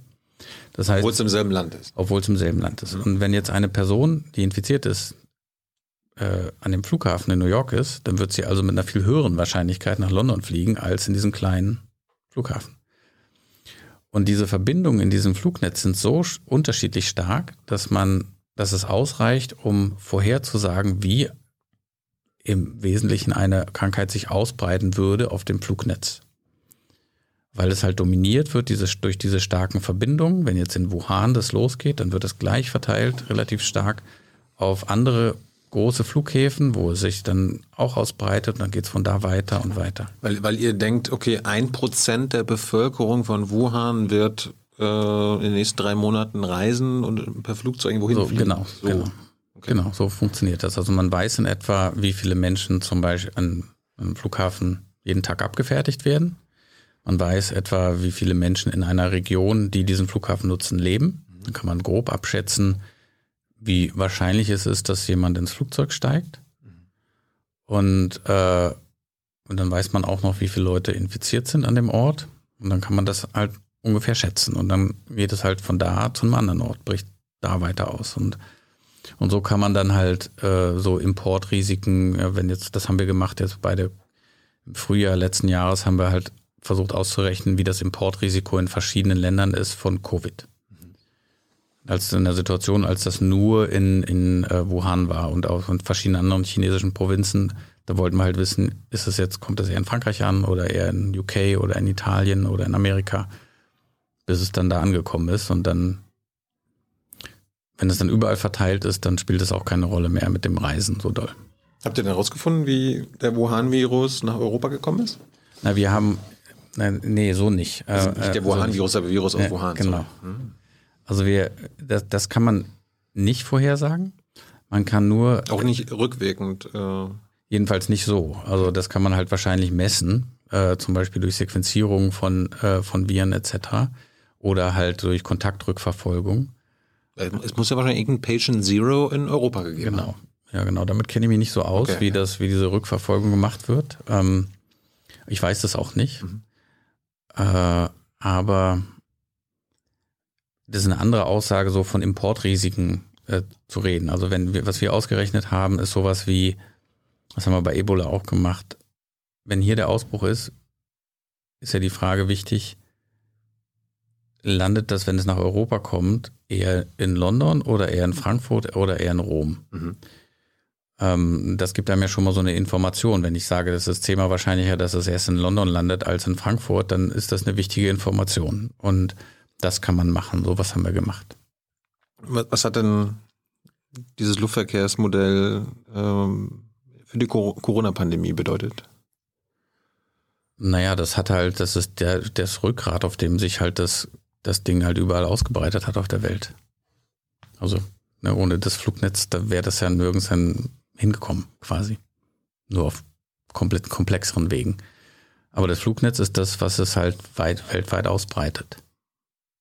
Das hätte man ja einfach alles äh, stilllegen können erstmal. Genau, das war, wurde ja auch diskutiert. Also das haben, ist ja zum Beispiel ah. bei dem, wir haben mal geguckt, was passiert, wenn man so ein Netzwerk stilllegt. Das war eine andere Studie, wo wir gucken wollen, wie sich gucken wollten, wie sich das ein Netzwerk strukturell ändert, ähm, damals als, ich glaube es war 2011 oder so, als dieser isländische Vulkan ausgebrochen ist. Ja. Da war ja diese Riesenwolke und die europäischen Flughäfen waren zu.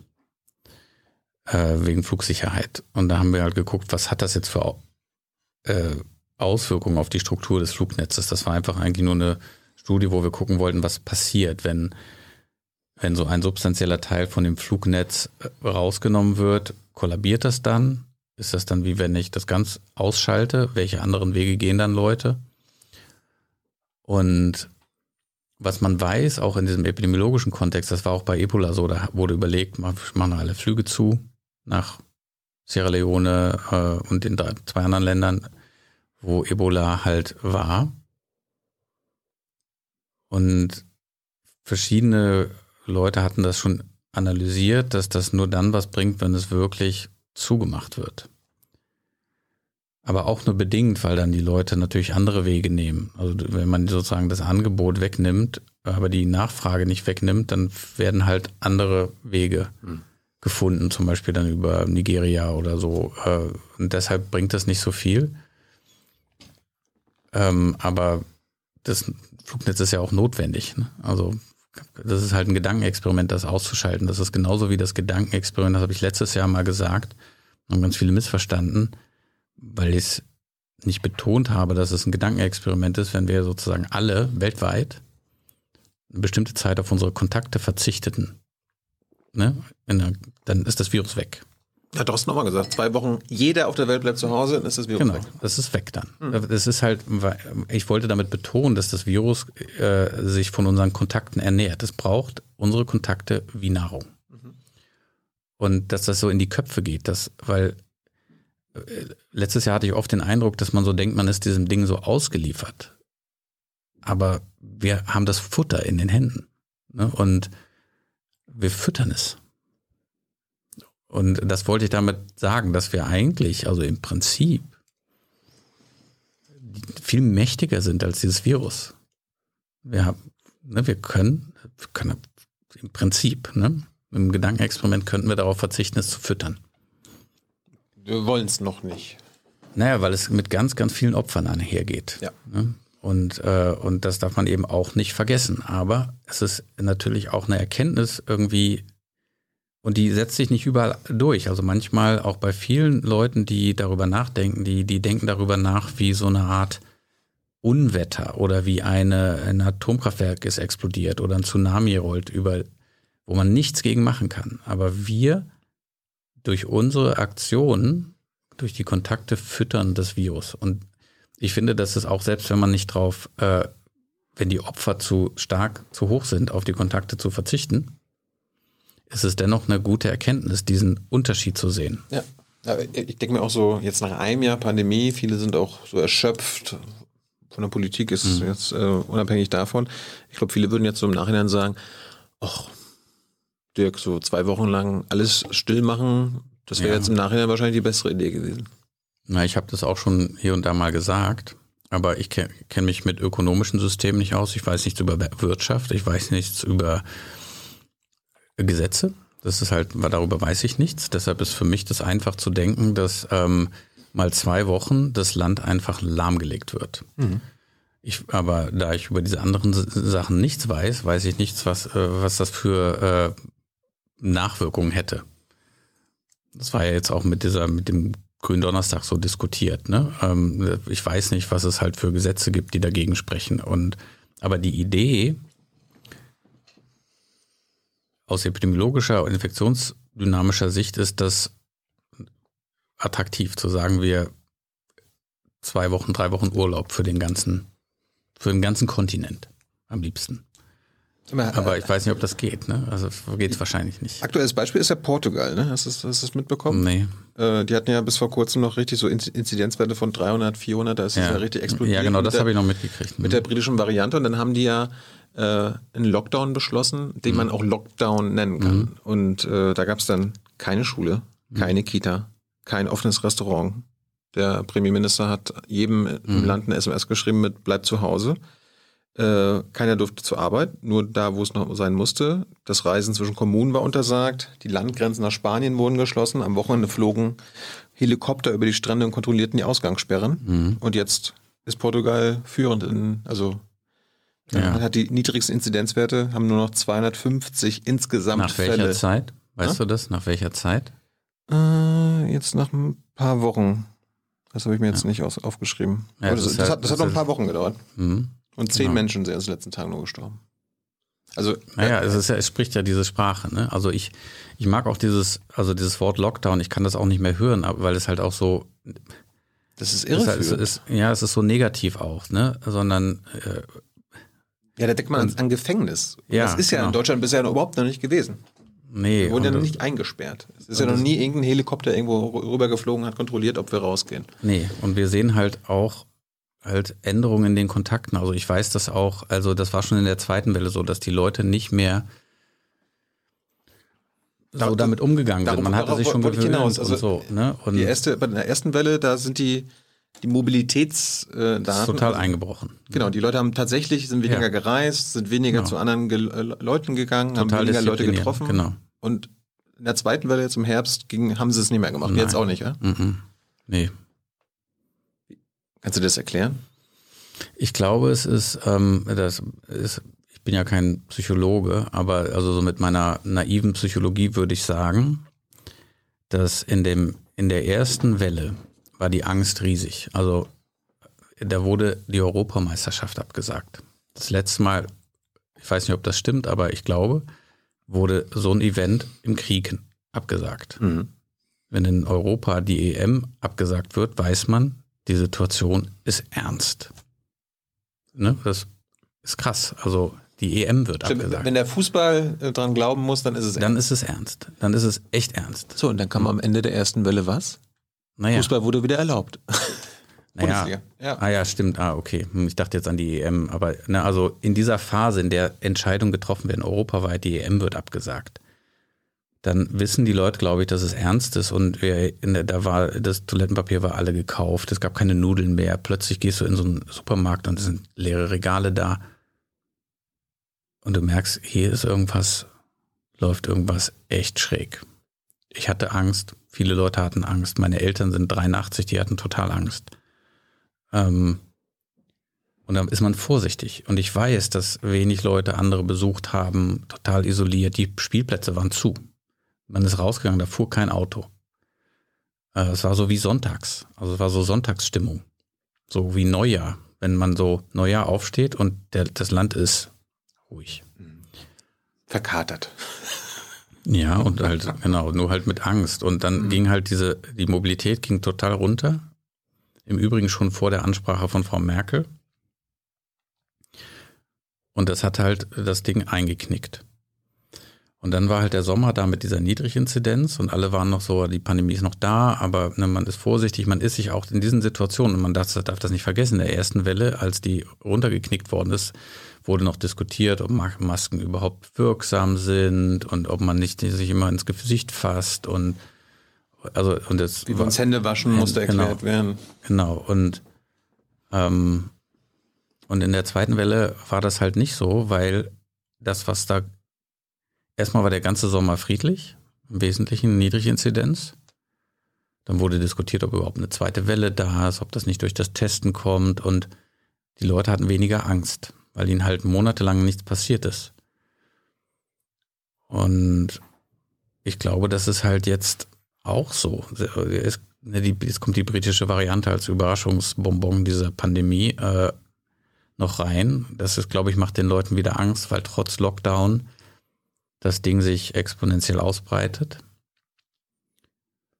Und ja, es ist halt schwierig, jetzt so ein bisschen in die Zukunft zu gucken, für mich jedenfalls. Ähm, Vielleicht müssen die Olympischen Spiele abgesagt werden. ja, ich weiß nicht, was, also ich habe, ich, mein Blick geht bis, bis Ostern. Ja, jetzt Europameisterschaft soll jetzt auch stattfinden wieder, ne? Das weiß ich gar nicht. Ja, ja. Hm, naja. Haben sie doch verschoben. Bis, Ja, aber- bis ja, wann denn? Mein Beispiel war so ein bisschen, du meintest ja, okay, die EM wird abgesagt und dann haben die Leute kapiert, okay, es muss ernst sein. Genau, und dann haben sie reagiert. Ja, und dann drei Monate später durfte die Bundesliga auch wieder, äh, wieder starten. Ja. Das heißt, die Leute haben dann vielleicht auch gedacht, okay, Fußball ist wieder da, im Genau. Sommer passiert jetzt auch weniger, okay, wir haben jetzt draußen wieder, alles. genau, Normalitätszustand. Genau. Und das ist aber nicht so. Aber warum ist es wichtig? Es war ja in der ersten Welle wichtig, dass wir unsere Mobilität reduziert haben. Mm, Ja, genau. Das ist eher so ein Indikator für Kontakte. Mhm. Genau. Und das haben wir jetzt ja, das hat die Gesellschaft, also wir als Machen Ganze. wir jetzt nicht. Mhm. Das ist jetzt nicht so. Warum ist das schlecht? Ähm, also die, wir gucken uns ja immer die Mobilität an, ne? Und äh, die ist jetzt weniger reduziert und das ist für uns, bedeutet das, Mobilität hat nicht ja zwangsläufig etwas mit, ähm, mit dem Infektionsgeschehen zu tun. Es wird ja auch mal gesagt, wieso, wenn ich in den Wald fahre mit meinem Hund dann mm, und so. Ähm, es gibt halt zwei Sachen. Also diese, diese Mobilität, die bestimmt das Infektionsgeschehen ganz am Anfang, wenn es zum Beispiel um die Ausbreitung des neuen Virus geht, bis es dann überall ist. Dann spielt die Mobilität für die Ausbreitung, wenn es überall ist, keine Rolle mehr. Das spielt dann wieder jetzt eine Rolle bei B117, was ja noch nicht sozusagen gleich verteilt im Land ist, aber irgendwann ist es das. Und dann spielt die Mobilität nicht mehr so eine Rolle in der Verteilung. Aber die Mobilität ist ein, auch, das ist das, die, die zweite Information, die man da rauskriegt, ist ein Indikator für Kontakte. Denn wenn du rausguckst auf die Straße, fährt ein Auto lang, fährt irgendwo hin. Wohin fährt so ein Auto? Von den 20, die da langfahren bei mir vor der Tür eh, pro Sekunde, die haben alle ein Ziel. Fahren nicht alle in den Wald. Fahren nicht alle in den Wald mit dem Hund. Und äh, sondern an dem Ziel sind meist andere Menschen. Und dann finden da Kontakte statt. Die können mit Maske stattfinden, dann ist das quasi wie kein Kontakt. Aber dennoch ist zu beobachten, dass die Mobilitätsreduktion, die so eine Art Indikator ist für Kontakte ungefähr, ist halt weniger reduziert. Es war stärker in, dem, in den Winterwochen, als dieser Wintersturm war. Ich weiß nicht mehr, war das im Februar? Ich glaube im Februar Ja, Januar, glaube ich. oder Januar, da, da ist das halt eingebrochen total. Also der Lockdown hatte einen geringeren Effekt auf die Mobilität als das Wetter zu dem Zeitpunkt. Und das ist immer ein Das heißt, wir bräuchten zu Ostern jetzt eigentlich nochmal richtig schönen Schneesturm. Also, ja, das würde wahrscheinlich helfen, äh, was, was Kontakte angeht. Das ist aber auch komplizierter, weil mhm. ja Kontakte, also zum Beispiel der Kai Nagel, äh, der analysiert in seinen Modellen oder schätzt es ab, wo sind eigentlich Kontakte, die ungeschützt stattfinden, wo finden Transmissionen statt.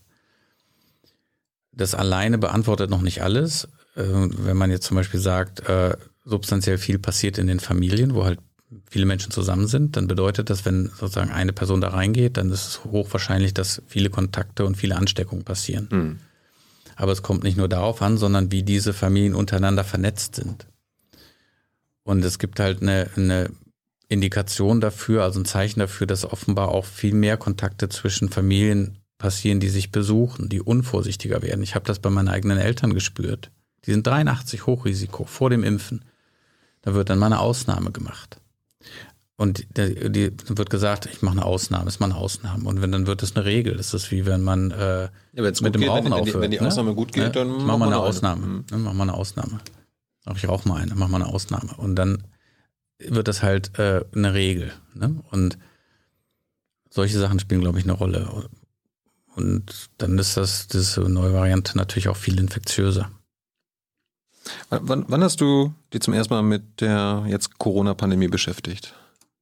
Ich glaube im Februar letztes Jahr, also im Januar. So spät? Mhm. Also äh, beschäftigt heißt, dass wir uns hingesetzt haben und gefragt haben, was können wir jetzt modellieren? Worauf bist du gekommen? Ja, wir wollten am Anfang, da war das halt. Wir vom RKI. Na, wir, meine, mein Team sozusagen. Beim RKI. Genau. Mhm. Wir, wir sitzen am RKI, viele Leute sind an der Humboldt-Uni, viele sind aber auch direkt am RKI, aber wie, physisch wie, wie viel arbeiten, wir, Wie viel arbeiten für dich? Jetzt sind wir 14. 14. Mhm. Damals waren noch weniger, es sind jetzt viele Leute reingekommen, um an verschiedenen Projekten mitzuhelfen, die aber nur noch dieses Jahr laufen. Datenspende zum Beispiel oder der Mobilitätsmonitor. Wir waren einfach total überfordert personell mhm. mit verschiedenen Projekten. Okay, im Februar habt ihr euch hingesetzt. Genau, und dann äh, äh, wussten wir, dass wir, wir hatten schon Modelle für diese Importrisiken und wollten halt mal sehen, Wuhan, chinesische Provinzen, wie breitet sich das aus?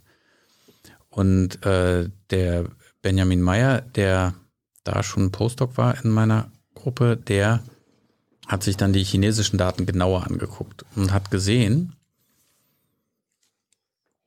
wenn man die Fallzahlen sich angeguckt hat in den verschiedenen chinesischen Provinzen, dass diese Kurven gingen alle hoch und es sprachen schon viele vom exponentiellen Wachstum.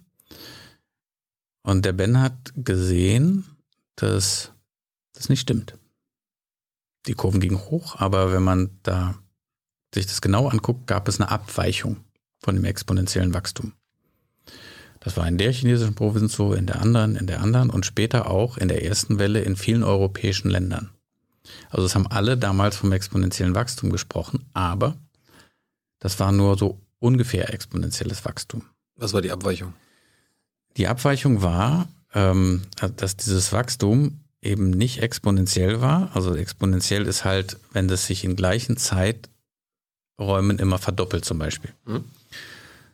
Und wenn man jetzt gleich, gleiche Zeiträume anguckt, dann ist diese Verdopplung immer ein bisschen weniger gewesen. Und also wenn man sozusagen diese, diese theoretische Kurve einer Exponentialfunktion an diese Fallzahlen dran gelegt hat, dann gab es da immer Abweichungen. Die gab es in den chinesischen Provinzen und äh, dann auch in verschiedenen europäischen Ländern.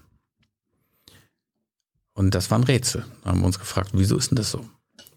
Und da hatte der Ben gemerkt, dass es daran liegen muss, dass die Population oder die Politik, also jedenfalls das, was angesteckt wird, auf die Dynamik reagiert.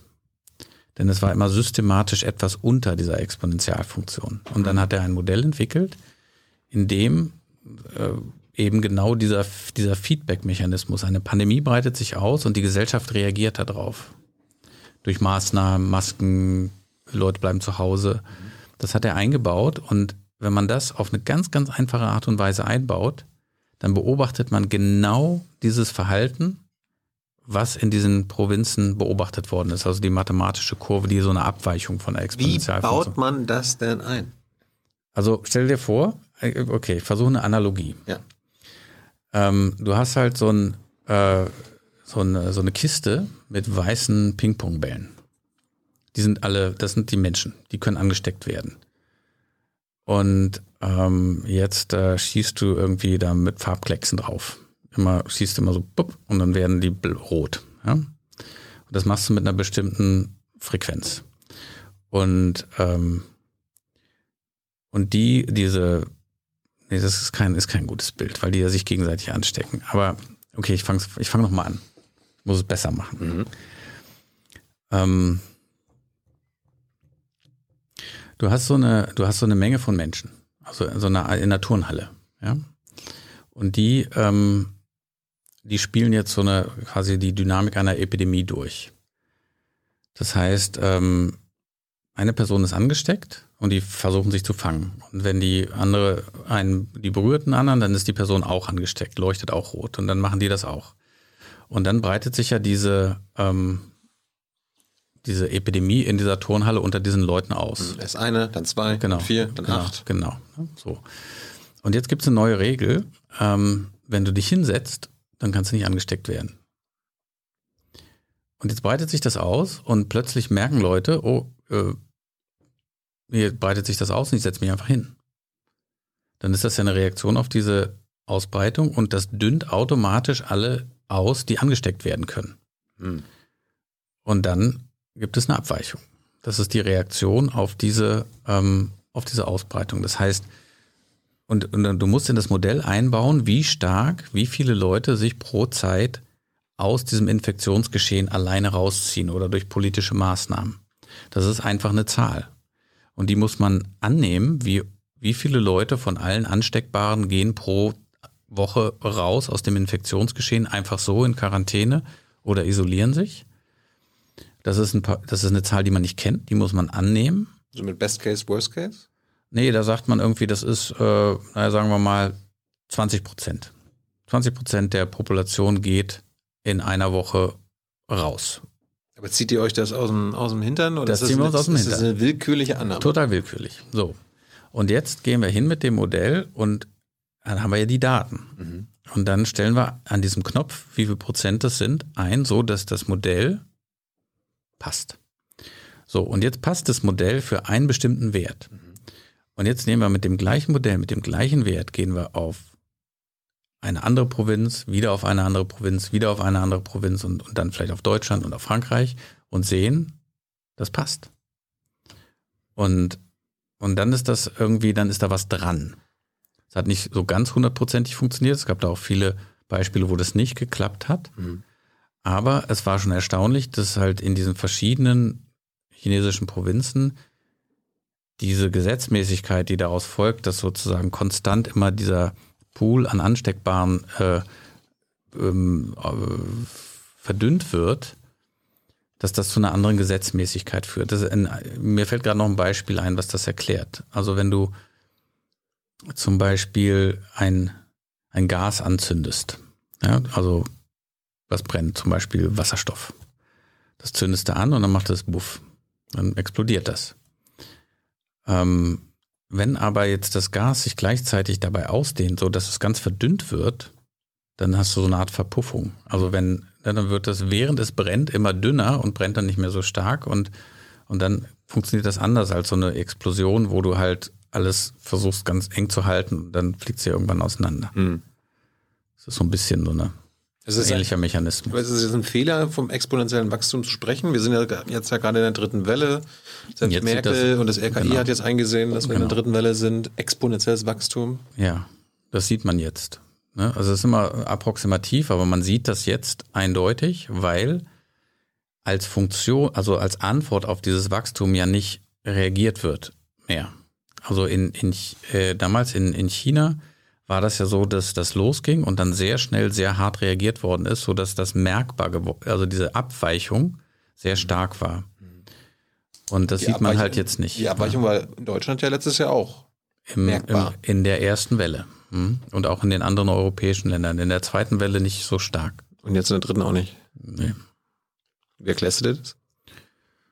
Weil halt ähm, nicht so schnell dieser Pool an Infizierbaren ausgedünnt wird. Also die Reaktion ist halt langsamer. Das ist ja etwas, was wir auch mal gesagt haben. Ne? Man muss halt schnell, früh und regional differenziert reagieren. Ähm, und das Schnelle fehlt halt. Also sowohl bei der Bevölkerung als auch politisch.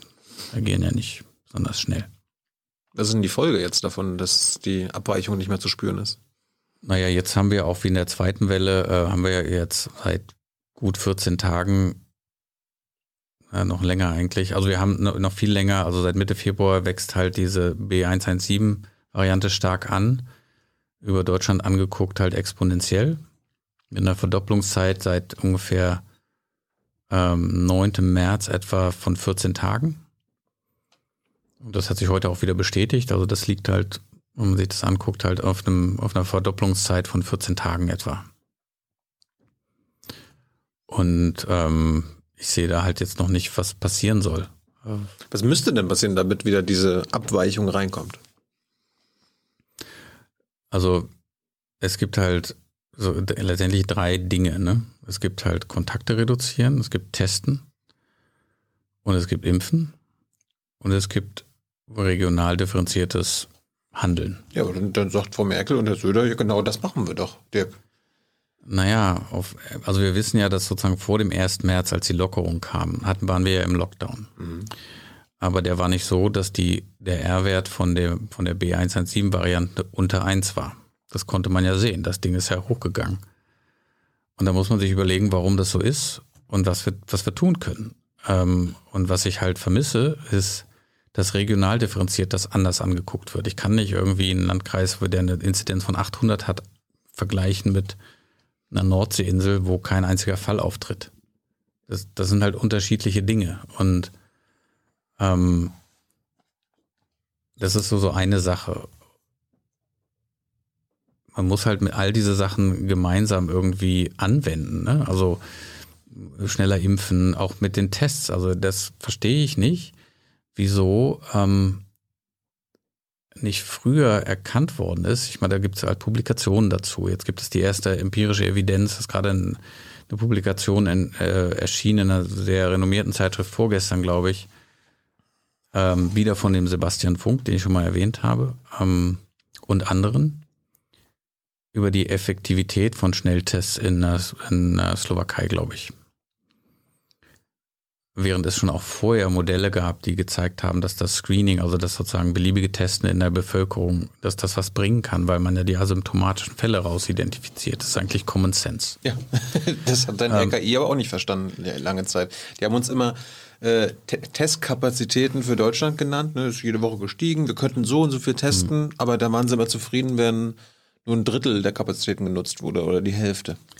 Ja, also das ist auf jeden Fall die eine der wichtigsten Waffen. Das muss jetzt einfach auch mal erkannt werden. Das war ja auch bei den Masken so. Da wurde dann am Anfang gesagt, ähm, es gibt keine Evidenz dafür, dass sie wirken. Und dann haben aber die, das ist auch so bescheuert. Dann sagt man so einen Satz, es gibt keine Evidenz dafür, dass sie wirken. Gleichzeitig, und da entsteht aber in den Köpfen der Leute ein falscher Eindruck. Weil manche Leute dann denken, dass es Evidenz dafür gibt, dass sie nicht wirken. Mhm. Und das ist völlig irrelevant, ob das, was ich sage, richtig ist. Es ist notwendig, aber es reicht oftmals nicht hin. Dann muss man das erklären. Und der, äh, dann sind sowieso alle mit dann Masken rumgelaufen und dann kam ja auch erst die erste Evidenz, dass das funktioniert. Dann kamen auch Untersuchungen mit den FFP2-Masken und so weiter. Aber das hat ein, man musste das ja probieren, genauso mit der CWA und also mit dieser Corona-Warn-App. Ne? Man muss halt, wir sind in einer Notsituation, da müssen wir alles ausprobieren. Also das Explorative fehlt. Ne? Also dass man sagt, okay, wir müssen das jetzt mal probieren. Und, das und jetzt, es kann auch mal was nicht funktionieren. Es kann auch mal, und das ist auch völlig okay, dann sagt man, scheiße, hat nicht funktioniert. Äh, das, äh, okay. Aber, Aber besser, wir haben es probiert, als es genau, nicht. Genau, ganz genau. Und, und das ist bei dem Testen halt dann guckt man sich die Studien an und sagt, okay, das müssen wir jetzt mal probieren an, an den Schulen. Es ist ja auch, äh, Testen ist ja auch so etwas, ähm,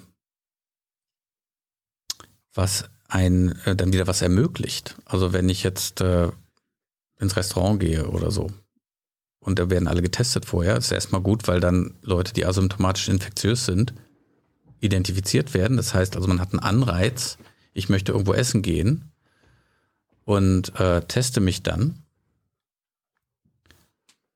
Und dann ist es, erhöht es die Wahrscheinlichkeit, dass ich sozusagen raus äh, in die Quarantäne gehe. Und gleichzeitig ermöglicht es dann wieder, äh, was zu machen. Ne? Wir sind getestet. Wir reden jetzt miteinander hier mit anderthalb Meter Abstand. Mhm. Warum? Weil wir getestet sind. Deshalb geht es. Und das muss halt irgendwie in die Köpfe rein, dass das ein wichtiges Werkzeug ist. Es ist jetzt eigentlich auch jetzt nicht, nicht mehr wissenschaftlich strittig, dass das funktioniert. Mhm. Aber wir müssen halt auch, und das war bei den Masken ja letztendlich auch so, es gibt, und da komme ich wieder zu Einstein, äh, es gibt halt auch in der Wissenschaftscommunity immer Normen, also Dinge, an die man in der Routine geglaubt hat, die durch so etwas dann in Frage gestellt werden. Also es gab halt noch nie in Deutschland, dass alle mit Masken rumgelaufen sind. Ja. Das ist jetzt normal. Ja. Normal. Aber dieser Schritt ist riesig. Also ich weiß das noch, als ich das erste Mal mit so einer Maske in, ins Edeka gelaufen bin, da dachte ich so, äh, ich renne hier mit so, mit so einer Maske rum und so. Komisch ein bisschen, aber ist jetzt normal, dass die auf der Straße rumliegen. Ist normal. Und das muss halt mit den Tests auch passieren. Ist normal, dass wir dann, ähm, wir gehen heute Abend essen oder wir treffen uns. Test. Ne? Und da gibt es natürlich dann auch mal die False Positives und es gibt auch False Negatives, die müssen richtig verwendet werden. Aber deshalb macht man ja solche Studien, die zeigen, was passiert, wenn. Was sind die Effekte davon? Und dann muss halt das Impfen angezogen werden. Also momentan setze ich eigentlich auf, äh, auf diese Idee, dass halt in Betrieben getestet wird, in Schulen getestet wird. Also die, die Kinder kommen auch damit, so wie ich das beurteilen kann. Ich bin da kein Experte, mhm. aber gut damit klar. Die kommen auch mit den Masken gut klar. Zu, also zu, dem, zu Betrieben und Schulen wollte ich am Ende nochmal kommen. Mhm. Hey Leute, hier sind Thilo und Tyler. Jung Naiv gibt es ja nur durch eure Unterstützung. Hier gibt es keine Werbung, außer für uns selbst. Das sagst du jetzt auch schon ein paar Jahre, ne? Ja. Aber man muss ja Aber mal wieder darauf halt, hinweisen. Ne? Stimmt halt. Ne? Und ihr könnt uns per Banküberweisung unterstützen oder PayPal. Und wie ihr das alles machen könnt, findet ihr in der Podcast-Beschreibung. Aber weil du es gerade so hm. angedeutet hast, weiß nicht, ob du es gemeint hast, aber es gibt ja immer noch viele Maskenverweigerer oder Leute, die sich immer noch darüber beschweren oder den Impfstoff. Hm irgendwie da sich verweigern mhm. wollen, warum ja, auch immer. Auch. Mhm. Fassen wir das mal erstmal unter mhm. Corona-Skeptiker zusammen. Mhm. Kenne ich auch viele. Wie gehst du damit um eigentlich? Das fällt mir sehr schwer. Also weil auch viele Leute sehr intelligent sind unter denen, die ähm, ich frage mich, warum das so ist. Also bei Masken zum Beispiel. Aber ich glaube, es ist ein geringer Prozentsatz in der Bevölkerung. Das ist beim Impfen noch so ein bisschen anders ist ja auch irgendwie, eine Impfung ist ja auch ein Eingriff irgendwie. Und, aber es, ich glaube, eine Stresssituation, wir sind ja in einer Notfallsituation. Wir sind in einer Ausnahmenotfallsituation, in einer Pandemie. Und ich glaube, das setzt halt sehr viele Ängste auch frei. Die Leute fühlen sich machtlos und sie nicht mehr handeln können. Und dann passieren halt, dann wachsen halt diese Dinge äh, wie diese Skeptiker und, ähm, und, und Freaks oftmals, die dann ähm, mit, mit die halt ihre eigene Theorie brauchen. Hast du mal probiert, mit denen zu reden? Hast du mal jemanden versucht zu überzeugen? Ja. Erfolgreich? Nee. Also es ging kurz. Hm. Also per E-Mail. Ich bin mal auf so eine Hassmail, habe ich mal geantwortet. Also ich kriege echt, viel, ja? ja, ja, ich habe krieg viele solcher E-Mails. Und dann hat er mir geschrieben, also das will ich gar nicht wiederholen, war wirklich richtig krass. Und dann habe ich ihm geantwortet. Dann habe ich ihm gesagt, du, äh, du verletzt mich ich gebe mir solche Mühe hier und du verletzt mich. Warum? Ne? Und, äh, und dann habe ich mir erklärt, wie ich arbeite, was ich mache und wie mein Team arbeitet und wie wir uns wirklich den äh, dolle Mühe geben. Und dann war er etwas softer. Und dann ging das hin und her. Und das war so einer, der halt auch so an so Verschwörungserzählungen geglaubt hat und ne, wir werden, werden sozusagen wir werden vom Staat eingesetzt, um und dann ging das so hin und her und dann, am Ende hat er geschrieben, sind ja doch nicht so ein Arschloch, wie ich dachte. Und das war für mich ein Erfolg. Und dann war irgendwie, okay, dann habe ich das so abgeschlossen, habe gesagt, Dankeschön und so. Und dann hat es drei Wochen gedauert, dann ging er wieder so. Dann ging, kam er wieder an. Und zwar auf dem gleichen Level, also wieder mit totalem Hass und, und so für mich wird das dann immer so, dass ich dann mich frage, was geht, was geht in diesen Menschen vor? Warum, woher kommt diese, diese kollektive Wut? Sieht man ja nicht nur hier. In den USA ist es ja nochmal auf einem ganz anderen, in dieser Trump-Welt ja nochmal viel krasser. Also diese, diese, wie so eine Art kollektiver Wahnsinn. Ja, das verstehe verstehe ich nicht. Also wenn ich jetzt nochmal anfangen würde, wäre, wäre das mein Thema. Das würde ich gerne verstehen. Haben, haben diese Verweigerer Auswirkungen auf deine Berechnungen? Ist das eine Variable, Nee, dass, so, du, ah, dass du 10% mm. der Bevölkerung sagt, so, ich will damit nichts zu tun haben, äh, ich trage Ja. keine Maske, ich Also- lasse mich nie impfen. Also für das, was wir modellieren, jetzt nicht explizit. Da spielen zum Beispiel äh, spielt eine, eine Größe, die wir da berücksichtigen, zum Beispiel bei den Impfmodellen, ist, wie viele Leute sich impfen lassen. Und äh, die Impfbereitschaft spielt eine Rolle. Also das, das spielt eine Rolle, aber nicht jetzt. Ähm, ich weiß auch von von anderen, äh, die das Testen modellieren, dass sie das auch berücksichtigen, dass zum Beispiel viele Menschen äh, da nicht mitmachen würden bei Selbsttests oder sowas oder das nicht äh, vorsätzlich nicht richtig verwenden oder schummeln, also diese Sachen. Für das Infektionsgeschehen ist das im Wesentlichen, also was das angeht, glaube ich, vernachlässigbar, weil es ja genau, es geht ja nur, wir, wir müssen halt verstehen, wir müssen diesen R-Wert unter eins drücken, dann geht das von selbst runter. Wir müssen ihn nicht auf Null drehen, aber wir müssen ihn halt an, mit verschiedenen Schrauben unter diesen Schwellwert drücken.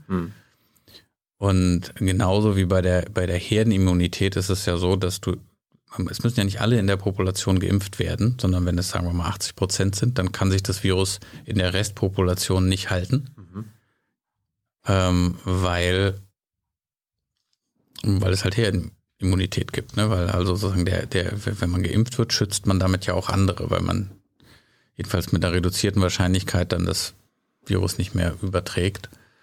Und und so geht das auch dann halt mit den Verweigerern. Ne? Das heißt, es müssen nicht alle mitmachen. Aber wäre trotzdem scheiße, wenn sich die Verweigerungsleute äh, verdoppeln würden. Ja, ich weiß gar nicht, wie groß das ist. Ähm, Ja, aber also, gehen, wir, gehen wir mal aus 10% der Bevölkerung. Wenn sie sich Ja. verdoppeln würde, sind, wir schon bei 20%. Genau. Wieder, Genau, das sind dann so Größenordnungen, wo man dann gucken muss, was bedeutet das? Ne? Sind die gleichmäßig verteilt? Gibt es die zum Beispiel in manchen Regionen mehr als in anderen? Das kann wahrscheinlich schon ein Problem werden. bist du denn die Anhänger der No-Covid-Strategie hier von Melanie Brinkmann und so? Hast du da Ja, unterschrieben? ich bin dabei. Mhm, da müssen wir ja Inzidenz unter 10 hinbekommen. genau. Politik versucht gerade, sich bei 100 einzu, einzu Das ist eine Größenordnung mehr. Ist halt sozusagen Ja, und wir waren ja vorhin gerade mit deinen zu Fuß ein- gehen ein und Kilometer- Autobahn. Hm? Erklär das mal. Also die, bei der No-Covid-Strategie gibt es ja verschiedene Aspekte. Einer ist, dass man versteht, dass man ein Niedriginzidenzniveau halten kann, so wie im Sommer. Dass man sich in einer Niedriginzidenz auch sehr viel freier bewegen kann, so wie im Sommer. Und dass wenn man sozusagen kollektiv gegen das Virus arbeitet, so wie in Neuseeland, Australien, Finnland und Norwegen, dass man eine Situation schaffen kann, in der man sich im Wesentlichen frei bewegen kann. Also es ist eine Lockerungsstrategie, no Covid. Und wie kriegt man das hin? Das verstehen ja viele genau gegenteilig. Ne? Genau. Ähm, es ist tatsächlich eine, eine perspektivische Lockerungsstrategie. Und Beispiele sind halt tatsächlich Länder, wo genau diese Niedriginzidenzphilosophie funktioniert. Also wenn man alles vergleicht international, es hat nur mit Niedriginzidenzziel funktioniert. Ich habe es immer so verstanden, jede Infektion ist in diesen Ländern eine zu viel. Der wird, Genau. wird jede Infektion wird versucht Genau. zu verhindern und da wird sofort Quarantäne In gemacht. Austral äh, Australien ist ein gutes Beispiel. bei uns ist es so, ich fasse das mal so zusammen, jede 101. Infektion. Die 99 sind noch okay. Ja, das ist halt auch, also ich, genau, also die, das ist aber auch ein dynamisches Ding. Also das ist nicht irgendwie nur, nur, nur, nur irgendwie so eine Philosophie, äh, sondern das ist ja wissenschaftlich begründet, weil in der Niedriginzidenz ist die Dynamik anders. Man kann mit Nachverfolgen viel effek effektiver Leute rausholen, die schon infektiös sind. Äh, mit, mit Apps, die funktionieren und Auch einfach nur, weil die Zahl niedriger ist. Das zweite, und das wird halt immer vergessen, ist, dass das regional unterschiedlich gemacht werden muss. Äh, Wenn ich, ich habe eine Sache, die werde ich nie vergessen, wenn man, wenn man Sachsen anguckt zum Beispiel. Landkreise. Wir sehen immer diese Landkreiskarten. Mhm. Da ist mal da das Rot, da ist mal lila und ist mal riesig hoch und dann gibt es aber auch einen Landkreis, der ist okay, aber ist im Wesentlichen rot. Guckt man sich das auf Gemeindeebene an, also ein, einmal runtergehen in der Auflösung, dann sind da total Unterschiede. Da gibt es Gemeinden, da sind kaum Fälle. Da gibt es welche, da sind ganz viele Fälle. Und auch da, wenn man sich das wieder anguckt, ist es so eine Art Verteilung wieder. Da werden einige wenige dominieren das gesamte Geschehen. Mhm. Und wenn ich jetzt in einer Gemeinde bin, wo halt seit drei Wochen kein einziger Fall aufgetreten ist, dann ist das halt was anderes, als wenn ich irgendwie in Kreuzberg bin und äh, das geht durch die Decke oder so. Und dann muss ich da auch anders agieren.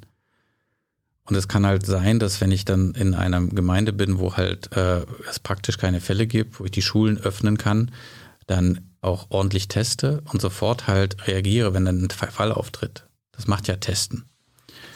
Ähm, also die sofortige Reaktion. Man kann ja lokal viel schneller reagieren. Also wenn ich jetzt äh, einen Waldbrand in Brandenburg habe und ich muss den löschen, ja, dann fliege ich da mit Löschfahrzeugen hin. Aber ich, das heißt nicht, dass ich gleichzeitig drei Löschfahrzeuge über der Nordsee kreisen lasse. Das macht halt keinen Sinn. Ne? Also man, man muss es halt lokal, äh, das ist ein Teil davon. Dass Ja, aber, aber das. Problem ist doch, Mhm. dass es das Feuer auch nicht überspringt. Ne? Also, Genau. dass das quasi von einem anderen Landkreis oder einer anderen Kommune Korrekt. nicht hereingetragen wird. Genau. Und da geht dann, da spielt dann wieder, da spielt dann wieder in der Niedriginzidenz spielt wieder Mobilität eine Rolle, weil sie sagen kann, oder wenn man sich das genauer anguckt, ja, wenn ich jetzt äh, in einem Landkreis bin und gucke mir genauer an, wo ist denn, wie viele Leute reisen denn zum Beispiel zwischen den Landkreisen hin und her.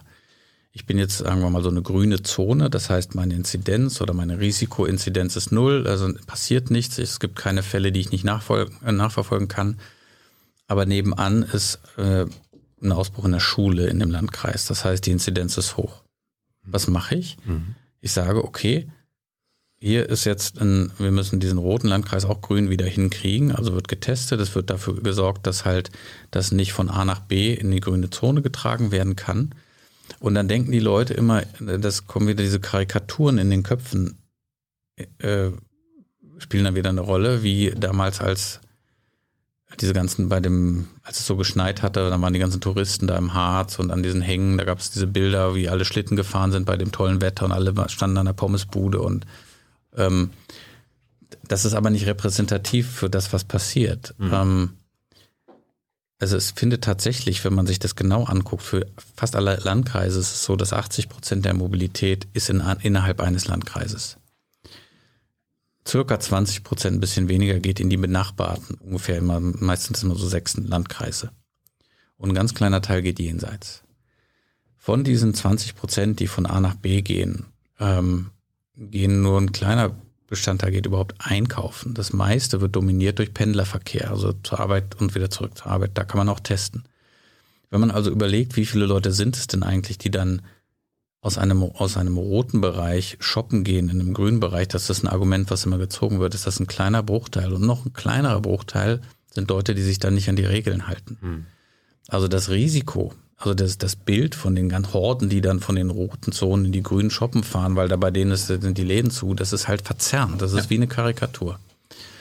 Aber diese Karikaturen, die bestimmen dann, was entschieden wird. Also das war, ich war neulich mal bei, bei Maischberger und da war schönes Wetter und dann wurde dann auch so ein Bild an die Wand geworfen von diesen irgendeiner Promenade, wo halt hunderte von Leuten lang marschiert sind. Und da habe ich auch gesagt, das ist passiert, aber das ist nicht repräsentativ für das, was gerade die Dynamik der Epidemie macht. Das wird, das, das verzerrt das Bild in unseren Köpfen. Und wenn das Bild verzerrt ist, dann treffen wir halt die falschen Entscheidungen.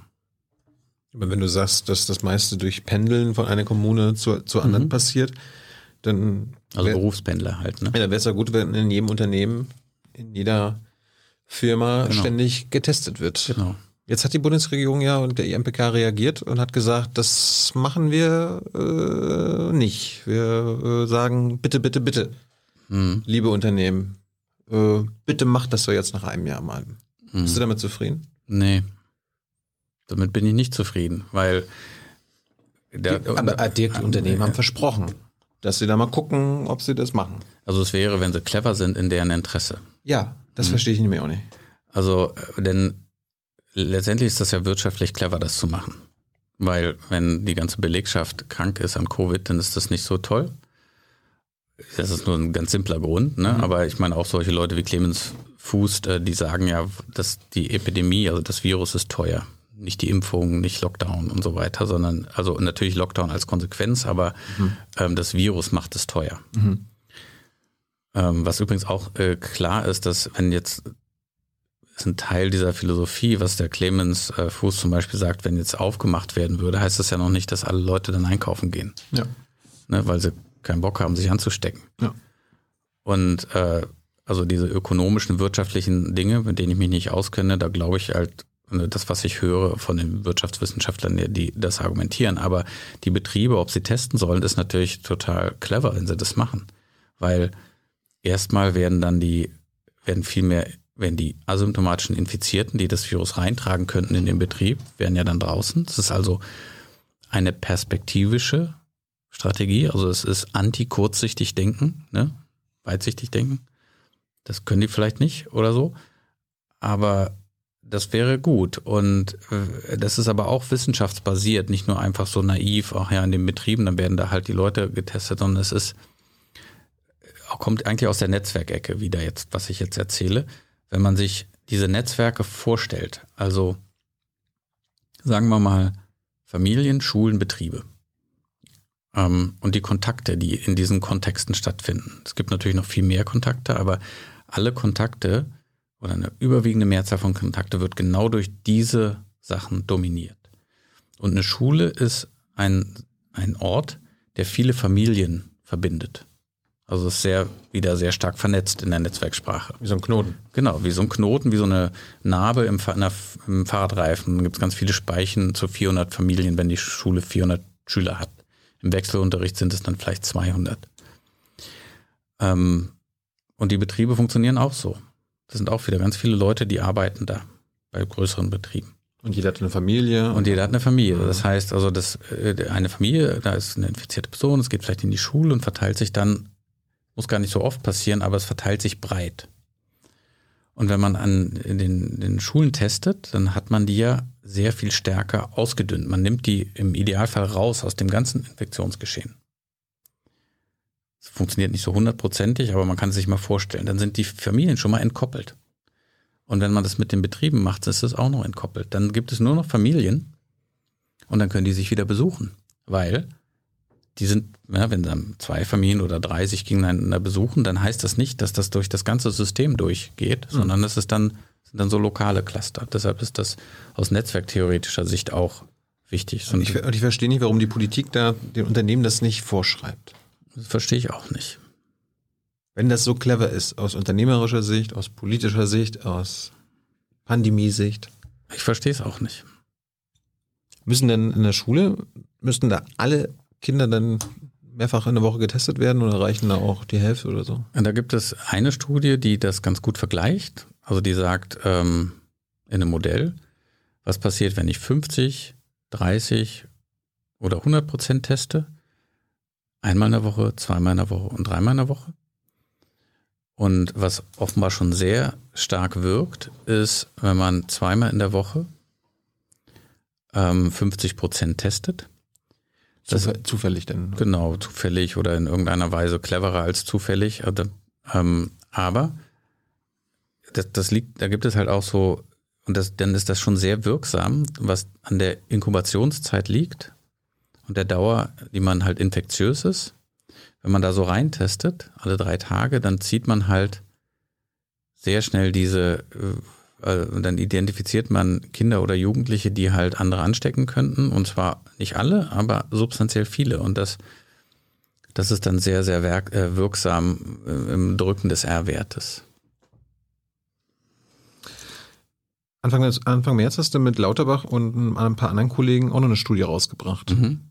Da habt ihr, korrigiere mich, wenn, wenn ich es falsch sage, nachgewiesen, wenn man die Impfintervalle also Mhm. die Zeit zwischen der ersten Impfung und der zweiten Impfung verlängert, Ja, dass das viele Menschenleben rettet. genau. Das ist so im, Wesentlichen die Kernaussage unter bestimmten Umständen. Wie, wie seid ihr auf die Idee gekommen, das mal äh, zu untersuchen? Also ähm, wir hatten zu der Zeit, äh, also hatten wir uns innerhalb der Gruppe über Impfen unterhalten, auch zusammen mit Michael Meyer-Hermann, mit dem wir im Kontakt stehen als Gruppe heißt eine WhatsApp-Gruppe, Karl, du und äh, Nee, nee in, in, ich meinte in meinem Team so. Mhm. Also hier ist die, die, die Hintergrundstory. Der Benjamin Meyer, den ich schon mal erwähnt habe, der Postdoc bei mir ist, der hat äh, gesagt, Dirk, wir müssen wieder mehr modellieren. Wir machen so viel Datenanalyse und mit der Datenspende und Mobilität und wir, unsere Expertise ist Modellieren und wir sollten wieder mehr modellieren und ich war auch ganz seiner Meinung. Hm. Ähm, weil das, das ist, was wir können am besten. Ähm, und ich hatte halt mit diesen anderen Projekten halt, die auch sehr wirksam waren als praktische Projekte. Ähm, aber Datenanalyse, das, das können wir auch, aber am cleversten sind wir bei, bei der Modellierung einfach. Und dann hatten wir halt zu der Zeit kommuniziert mit Michael Meyer-Hermann, weil wir eigentlich die Frage beantworten wollen, wenn jetzt Impfstoff da ist, wie verteilt man dann eigentlich den in der Bevölkerung? Ich könnte auf die Idee kommen, erst die vulnerablen Gruppen, also zum Beispiel die über 80-Jährigen. Ich könnte aber auch auf die Idee kommen, die ganz Aktiven zu impfen. Weil die ja die Dynamik der Pandemie antreiben. Also Was meinst du mit die Aktiven? ja, jüngere Leute, also die mehr Kontakte haben und so äh, sozusagen mehr zum Infektionsgeschehen beitragen. Also in einem Extremfall stell dir zwei Gruppen vor. Es gibt Junge, die sind, machen andauernd Kontakte. Und dann gibt es Ältere, die machen wenig Kontakte. Und dann gibt es noch Kontakte zwischen denen, die auch wenig sind. Ich könnte mir, ne, also die Frage ist, es kann beides Du beschreibst passieren. gerade eine gespaltene Gesellschaft. Genau, ist ja auch gespalten, die Gesellschaft. Ähm, das, ist eine, das ist aber auch wieder ein Cartoon eher.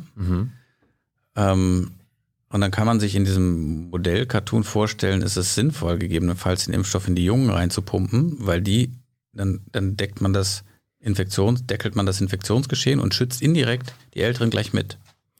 Oder man sagt, wir müssen erst die Älteren impfen, damit die auf jeden Fall geschützt sind und dann mit dem Rest des Impfstoffs gehen wir in die Jungen, also Ja. nach der Priorisierung. Ja. Das war eine akademische Frage im Wesentlichen, die aber eine praktische Relevanz hat. Das hatten wir diskutiert und äh, Michael Meyer-Hermann hatte auch schon ein Modell und es kam da auch später noch ein Modell raus, was gesagt hat, okay, es ist dynamisch für die meisten äh, Gesellschaften, also in den meisten Ländern sinnvoller tatsächlich wie mit der Priorisierung erst die Älteren, dann die nächsten, die Risikogruppen und so durchzugehen. Aber das war, wir brauchten Modellevidenz dafür. Und dann kam äh, mehr oder weniger durch Zufall ähm, ein Gespräch zustande zwischen mir und Karl Lauterbach über Michael Meyer-Hermann. Und dann haben wir das, haben wir Impfen diskutiert, also generell, wie wir das modellieren. Äh, der Karl hatte irgendwie auch unsere Arbeiten mittlerweile wahrgenommen. Und ähm, dann haben wir generell über Modelle gesprochen. Und dann ähm, hat er gefragt, ob man sowas modellieren könnte.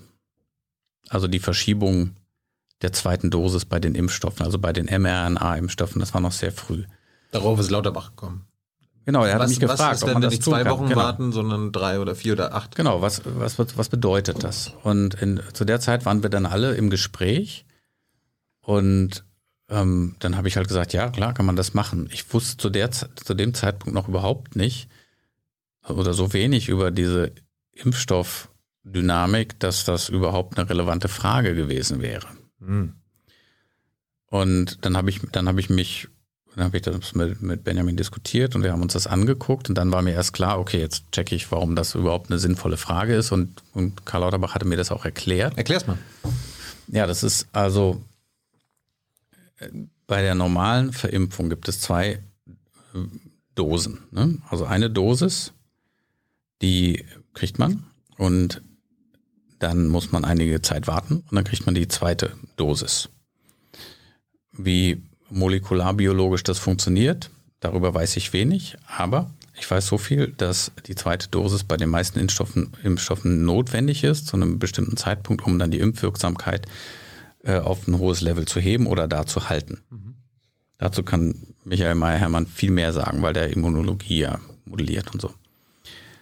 Aber ähm, so aus populationsdynamischer Sicht weiß ich, dass ich natürlich, okay, wenn ich jetzt äh, bestimmten Impfstoff habe, bestimmte Menge, dann kann ich den verimpfen und dann lege ich die zweite Dosis zurück für die gleichen Leute und kann diese zweite Dosis nicht weiter verimpfen. So wie es aktuell läuft. Genau. Und dann gab es da die Debatte, ob es gegebenenfalls sinnvoller ist, wegen der begrenzten Menge des Impfstoffs, das so zu machen wie in Großbritannien, die gesagt haben, und das war auch wissenschaftlich fundiert, dass die erste Dosis dieser mRNA-Impfstoffe, die da zur Verfügung standen und auch bei AstraZeneca, dass die schon so viel Wirksamkeit entfaltet, dass ich die zweite Dosis sehr viel später geben kann und stattdessen verwenden kann als Erstimpfung für all die Menschen, die noch keinen Impfstoff haben. Das müssen auch mal Leute verstehen. Die zweite Impfung Genau. ist jetzt nicht qualitativ anders als die erste. Ist das gleiche. Nee, es ist das gleiche Zeug. Ja. Ja. Und ähm, das heißt, ich kann mich fragen, kann ich in drei Wochen eine Million Leute ver versorgen mit einem Impfstoff? Oder zwei? Also das Doppelte. Und dann hinterher darauf warten, dass da noch mehr Impfstoff da ist für die zweite Impfung. Und da gab es halt Pläne, wie viel Impfstoff in Deutschland zur Verfügung stehen wird. Wir haben allerdings in diesem Modell so ein, so ein allgemeineres Modell angeguckt, also für so ein Art virtuelles Land, wo so und so viel Impfstoff angeregt durch das, was in Deutschland zur Verfügung ist, ungefähr äh, erstmal so, um qualitativ zu sehen, was passiert, wenn die zweite Dosis verschoben wird. Also und man kann, es gibt halt also diese Idee, man hat die erste Impfung, dann drei Wochen später passiert die zweite Impfung. Aber laut der beiden Hersteller, die wir da untersucht haben, also Moderna und BioNTech, kann man auch sechs Wochen später die zweite Impfung geben. Das ist ja schon mal gut. Wenn man dann noch weitergeht, wie in den UK, also drei Monate später, dann ist man off-label und dann haftet sozusagen der Hersteller nicht mehr dafür, dass man den Impfstoff falsch verwendet. Das, das ist sozusagen das, was die Briten gemacht haben. Und äh, wir wollten halt untersuchen in dem Paper, äh, welche Benefits hat das, also was, welche Vorteile bietet das. Also es ist ja intuitiv klar, dass wenn ich schneller Impfstoff in die Population, also wir haben nur die Risikogruppen angeguckt, also die Älteren, wenn ich die schneller da rein verimpfe, und das sind ja die, die andauernd gestorben sind, ähm, dass ich dann einen Vorteil habe. Also das spricht eigentlich überhaupt nichts dagegen, das so zu machen. Außer natürlich, dass man nicht weiß, was denn durch so eine Verzögerung eigentlich mit der Wirksamkeit zum Beispiel passiert. Genau. Oder äh, was es noch für andere Nachteile haben kann. Also wenn man off-label geht, dass die Haftung weg ist. Oder dass Escape-Mutanten generiert werden. Oder ähm, noch verschiedene andere Gründe gibt, sprechen dagegen. Und man muss natürlich in so einer Entscheidung immer alles in, beachten, aber wir wollten erstmal nur sehen, macht es überhaupt Sinn, darüber nachzudenken? Denn es macht ja nur dann Sinn, wenn es wirklich auch einen Vorteil bringen würde. Dann brauche ich gar nicht mehr, wenn das jetzt nachteilig wäre, dann brauche ich gar nicht mehr drüber nachdenken. Ja, dann kann ich das einen Check machen und sagen, wir gehen auf dem richtigen Weg. Mhm. Und dann haben wir halt das untersucht und haben auch haben bestimmte Annahmen gemacht, zum Beispiel bezüglich der Wirksamkeit gegen Tod. Also das, es gibt ja, das muss man auch beachten, bei so einem Impfstoff, bei diesen mRNA-Impfstoffen gibt es ja verschiedene Sorten Wirksamkeit. Wird auch oft immer durcheinander gebracht. Wenn man diese erste Dosis bekommen hat, das kommt halt aus diesen Phase-3-Studien, dann hat das bei den vulnerablen Gruppen eine extrem hohe Wirksamkeit, an Covid zu sterben. Die Leute können auch angesteckt werden, können auch noch Covid erkranken, Aber nicht dran sterben. aber sie sterben, genau, aber sie sterben nicht mehr dran. Ne, Die Wirksamkeit gegen Tod ist, war sehr, sehr hoch. Und äh, dann gibt es aber auch noch die Wirksamkeit, zum Beispiel angesteckt zu werden mit dem Coronavirus und das noch weiterzugeben. Da wusste man noch nicht so, das haben wir konservativ geschätzt, also dass sozusagen der, der, die Impfung die, die Ansteckungswahrscheinlichkeit nicht so stark absenkt. Also dass man noch andere anstecken kann zum Beispiel. Und, und dann wollten wir sehen, was passiert jetzt die nächsten sechs Monate. Dazu müssen wir aber wissen, wie sich die Pandemie die nächsten sechs Monate entfaltet. Und da müssen wir, da haben wir drei Szenarien modelliert. Einmal die Pandemie geht irgendwie wieder so wie im Sommer durch halt Kontaktbeschränkungen und so weiter geht es runter oder es geht hoch oder es geht steil hoch. Also so wie wir das jetzt erleben. Hm.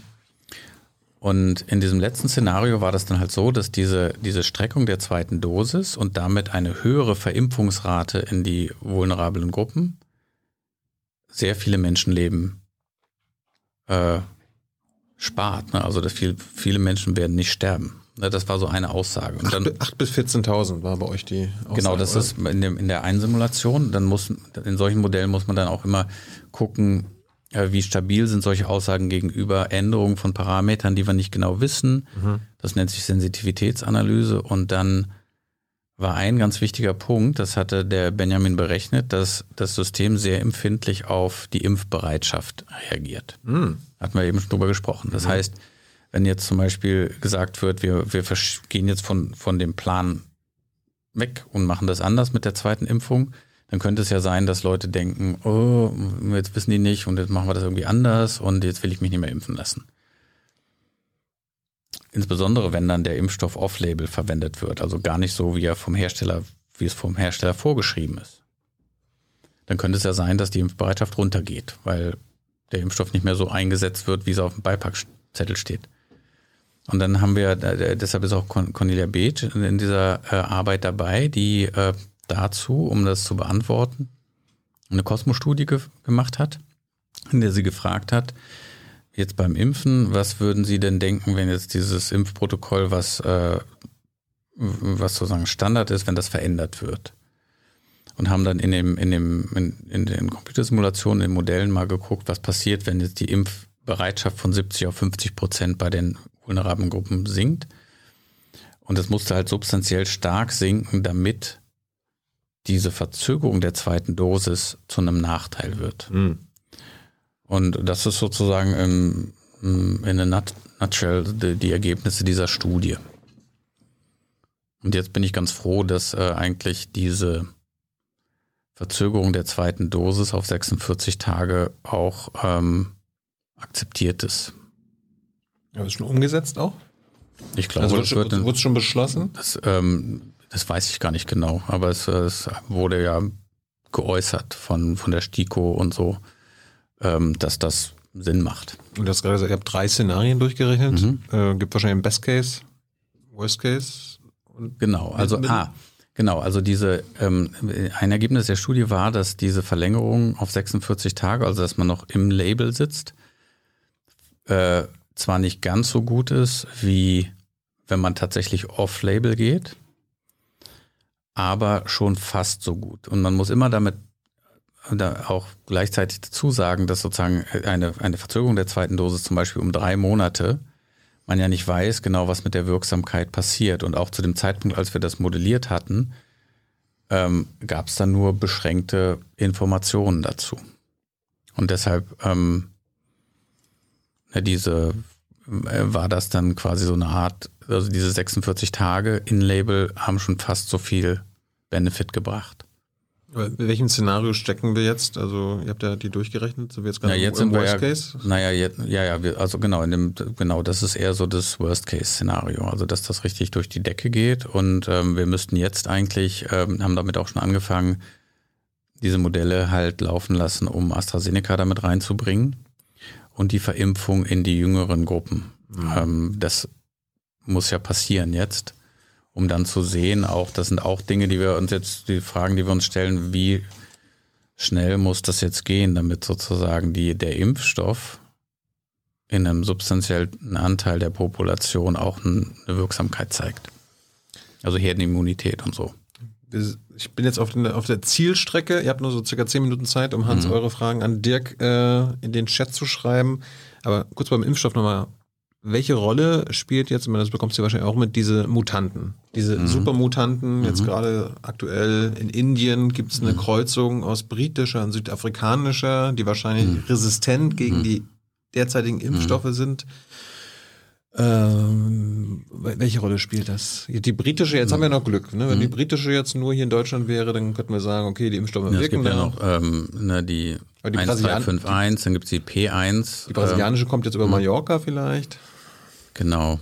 Also ich kenne mich mit diesen Varianten und den Mutationen, die die haben und die Auswirkungen, die die haben, nur grob aus. Ich auch, aber Melanie, Ähm, Brinkmann hat letztens äh, erzählt, das ist halt die große Gefahr. Genau, wenn wir, wenn wir, ich hier, verstehe das. Mhm. wenn wir die Bevölkerung durch, also jetzt mal so, so beschrieben, wir machen einen Fehler, die Alten und Vulnerablen zu impfen und gleichzeitig die Ungeimpften jetzt zu lockern, weil Mhm. dadurch die Durchseuchung äh, beschleunigt wird, so dass die Mutationen sich weiter aus, also äh, auch weiterentwickeln können und weiter mutieren. Also mit den Mutationen, das muss man als erstes, glaube ich, ähm, als ein globales Phänomen sehen.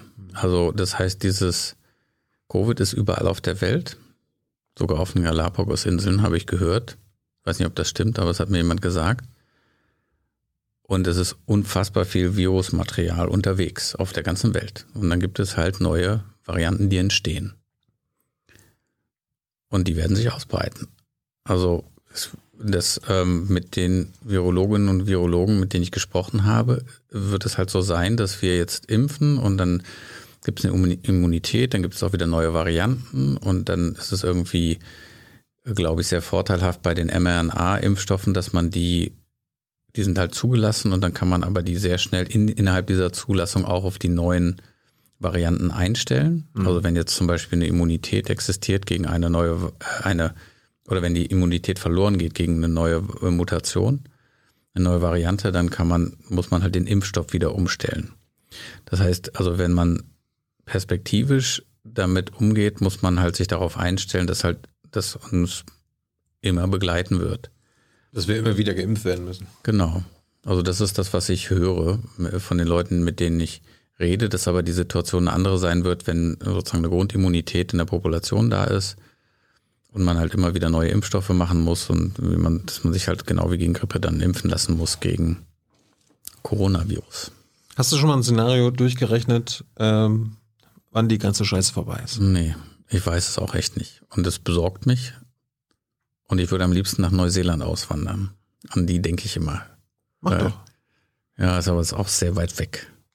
Hören, man, du bekommst jetzt auch mit immer diese MPKs, Ministerpräsidentenkonferenzen und so weiter. Ähm, wurdest du auch schon mal eingeladen? Also Melanie Brinkmann hat ja erzählt, manchmal ruft die Kanzlerin an, will sie beraten lassen. Hast du auch schon mal Nee, jemanden in nicht, der Politik beraten? nicht direkt. Ich war in ein, zwei Zoom-Calls mit, mit Leuten aus der Regierung, aber Wer denn, wer ähm, ähm, mit Spahn und äh, ein- einmal war auch Merkel dabei.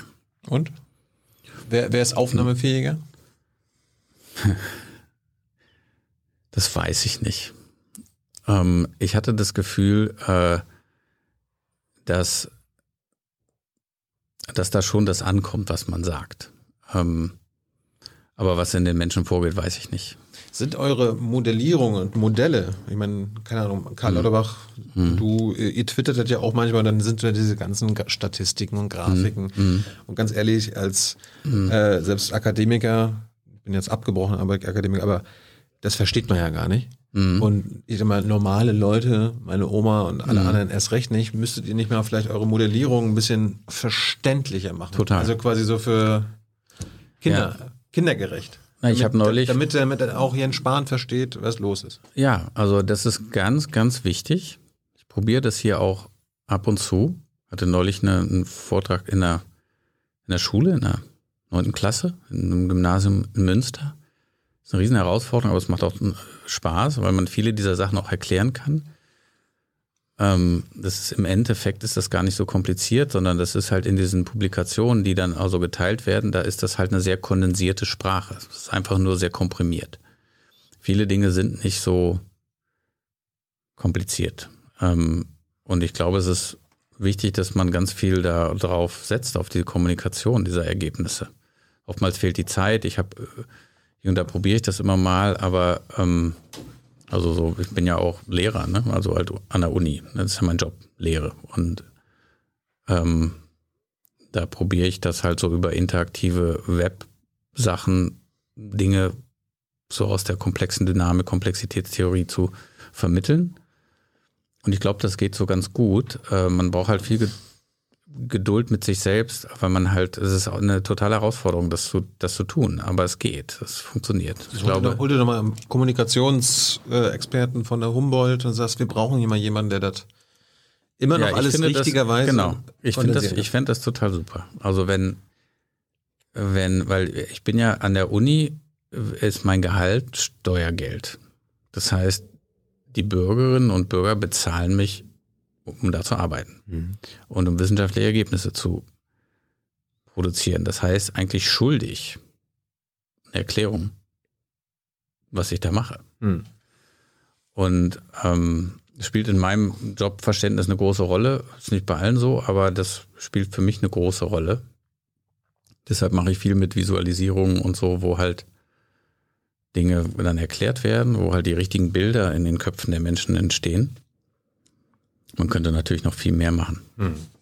Merkst du beim RKI, dass das RKI dem Bundesgesundheitsministerium unterstellt ist, also dass es auch politischen Einfluss gibt? Ja, natürlich merkt man das. Wie ist, merkt äh, man das? Naja, das ist halt eine, ähm, eine Bundesbehörde und ähm, das merkt man in dem Umgang, äh, in dem Auftrag, in welche wie Prioritäten äh, gelegt werden. Also äh, das RKI hat ganz viele Dienstaufgaben. Das heißt, da kommen ähm, äh, sozusagen Ansagen aus dem BMG. Man muss dann halt äh, sowas bearbeiten. Oder die viele Mitarbeiter. Das heißt, es gibt Dienstaufgaben. Es gibt Dienst. Also dieses Prinzip Dienst ist ähm, Macht mal. Ne? ja, oder ne, das gehört halt, man hat halt schon so eine, eine Arbeitsplatzbeschreibung, da, der gehört zu, man muss ähm, Anfragen beantworten und dann gibt es dann eine Deadline, dann muss das geschehen. Also das erfordert eine ungeheure Disziplin, aber das Wort Dienst ist halt ein sehr ähm, starkes Wort in der Behörde. Und es ist aber auch gleichzeitig sind diese, äh, diese Behörden wie auch das Friedrich-Löffler-Institut oder das PI, also das äh, Paul-Ehrlich-Institut, sind das natürlich auch Forschungsinstitute. Also sie sind in so einer Art Twitter-Rolle. Und das ist manchmal nicht so einfach, weil ähm, ganz viele Wissenschaftlerinnen und Wissenschaftler, die da arbeiten, müssen dann irgendwas beantworten und äh, müssen ihrer Dienstaufgabe gerecht werden. Das geht, das hat dann allerhöchste Priorität. Und man hat sozusagen natürlich an der Uni viel höhere Freiheiten. Ich habe keine Dienstaufgaben. Ne? Und also bis auf die Lehre, aber ähm, das ist halt Und auch nicht in einem RKI Dienstaufgaben? Nee. Also ich habe ja mein, mein Dienstherr, wenn man das so sagen kann, Mhm. scheutes Wort, aber ist die Universität. Also ich bin halt da Beamter an der Und Luther Universität. Wieler kann dir auch nichts sagen. Äh, Jedenfalls ähm, nicht so wie anderen RKI-Mitarbeitern. Äh, müsste man diese Twitter-Rolle zum Beispiel für das PI oder Robert-Koch-Institut überdenken nach der Pandemie? Schwer zu sagen. Also ich glaube, ähm, vielleicht. Ähm, ich weiß es nicht. Also es ist ja, ist ja auch ein Konstrukt, was auch sehr gut funktionieren kann. Es ist halt die Frage, ob es für solche, ähm, ähm, irgendwer hat sich das ja mal ausgedacht, ne? Mhm. Also dass halt, dass es, dass es so Ressortforschungsinstitute gibt, ne? Für Ministerien. Da haben auch unterschiedliche Ministerien unterschiedliche, aber es ist halt die, ähm, da gab es sicherlich mal ähm, ähm, eine begründete Idee, warum das so ist. Und das passiert ja auch, ähm, das, das kann ja total viel leisten, wenn man sozusagen wissenschaftlich nah an der Politik arbeitet, da auch ganz praktische Fragen beantwortet und auch beantworten muss. Denn ein Problem ist es ja, wenn jetzt zum Beispiel äh, Spahn oder mich anruft und sagt, Herr Bockmann, kannst du mir mal das ausrechnen? Und ich sage, ich, nö, habe ich keine Lust. Meine ich. Mach Nicht lieber das. dich. Nee, genau. So, dann ist das auch doof. Das heißt, es Ja. ist natürlich auch irgendwie, äh, dass, dass da, es gibt ganz viele wissenschaftliche Dinge, die geschehen müssen. Ähm, weil sonst der, der Laden auseinanderfliegt. Also, und die werden natürlich jetzt in der Pandemie so überdeckt, weil alles sich um die Pandemie dreht. Ne, aber es gibt Influencer Surveillance, es gibt äh, Krebsregister, es gibt chronische Krankheiten, es gibt Studien über die Gesundheit bei Kindern. Das sind alles Dinge, die auch echt gemacht werden müssen und auch wenn da keiner Bock drauf hat. Ne? Also das ist halt immer so schwierig. Glaubst und, du, und dann ist es aber auch so, dass natürlich so ein Einfluss äh, aus der Politik natürlich gespürt wird. Ähm, und ich weiß nicht, wie das an anderen äh, Ressortforschungsinstituten ist, aber das ist natürlich beim RKI, wo es um die menschliche Gesundheit geht, natürlich wahrscheinlich auch stärker als zum Beispiel beim Friedrich-Löffler-Institut, wo es um Tiergesundheit geht oder Tierinfektionen und so weiter.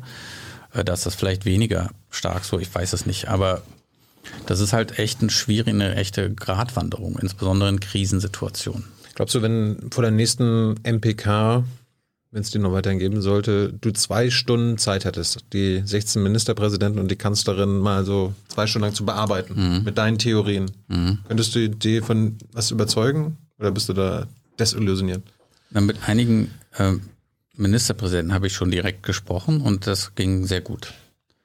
Und äh, fand ich jedenfalls. Ähm, Also die haben sich danach auch anders verhalten und anders gehandelt? Oder Ich haben sie, den haben sie nur gesagt, Dirk, ja, hört sich gut an? Nee, nee. Toll. Ähm, nee, die haben das, glaube ich, sehr ernst genommen. Also ich, in, in diesen Gesprächen äh, war das so. Da hatte ich nicht so viele davon, aber da ging es um Mobilität äh, in Sachsen und in Thüringen und äh, in So der mit zweiten Ramelow Welle. Kretschmer. du Genau. Und äh, das, das habe ich als sehr produktiv em- empfunden. Also die wollten dann genaue Daten für den genau den Landkreis. Also die haben das sehr genau angeguckt. War mein Eindruck. Und ähm, ob ich zwei Stunden was erreichen könnte, ich weiß es nicht. Also das müsste man, müsste man überprüfen. Ähm, Vielleicht, vielleicht guckt Frau Merkel ja zu. Probieren Sie es doch mal. Genau. Rufen Sie mich an. Probier es mal an. Ähm, Gab es schon Modelle oder Modellierungen, die sich im Nachhinein als falsch herausgestellt haben, wo ihr einen Fehler Oh ja. gemacht habt? Ja, klar.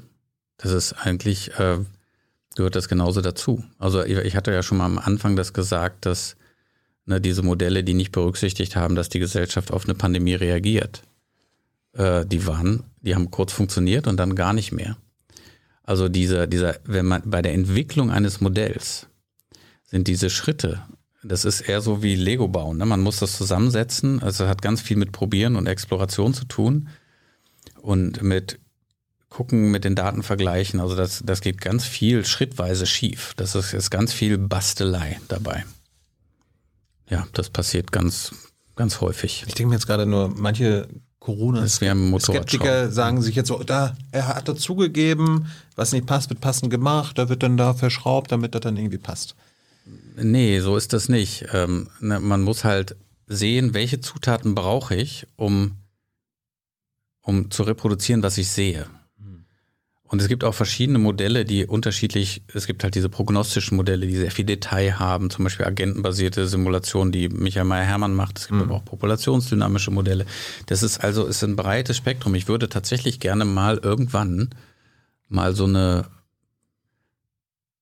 so eine, so eine Vorlesung oder irgendein, irgendwas machen, das begriffen wird, dass das nicht Zauberei ist. Ne? Also dass das, also dass alle das sehen können, so wie wenn ich eine Motorhaube aufmache und sehe, da ist, ah, okay, das ist der Motor, ah, das ist der Vergaser, gibt's ja nicht mehr sowas. Aber äh, ne, also dass man, dass man das erkennt, das ist, ist eben kein Hexenwerk. Also ich habe ganz oft die Erfahrung, dass Leute dann sagen, oh, ist ja nur ein Modell.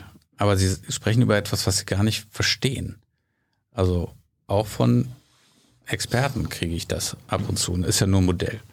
Und Ein Auto ist auch ein Modell, kannst du trotzdem fahren. ja, und es ist auch so, es ist ein Modell. Es ist kein Vakuum. Ne? Es ist ein Modell eben. Und, und da ist dann äh, eine Bewertung von etwas, was aber nicht verstanden wird. Und ich würde das gerne klar machen, weil ich glaube, da sind auch so wilde Theorien, was diese mathematischen Formeln machen und so. Ähm, das kann man alles einfach erklären.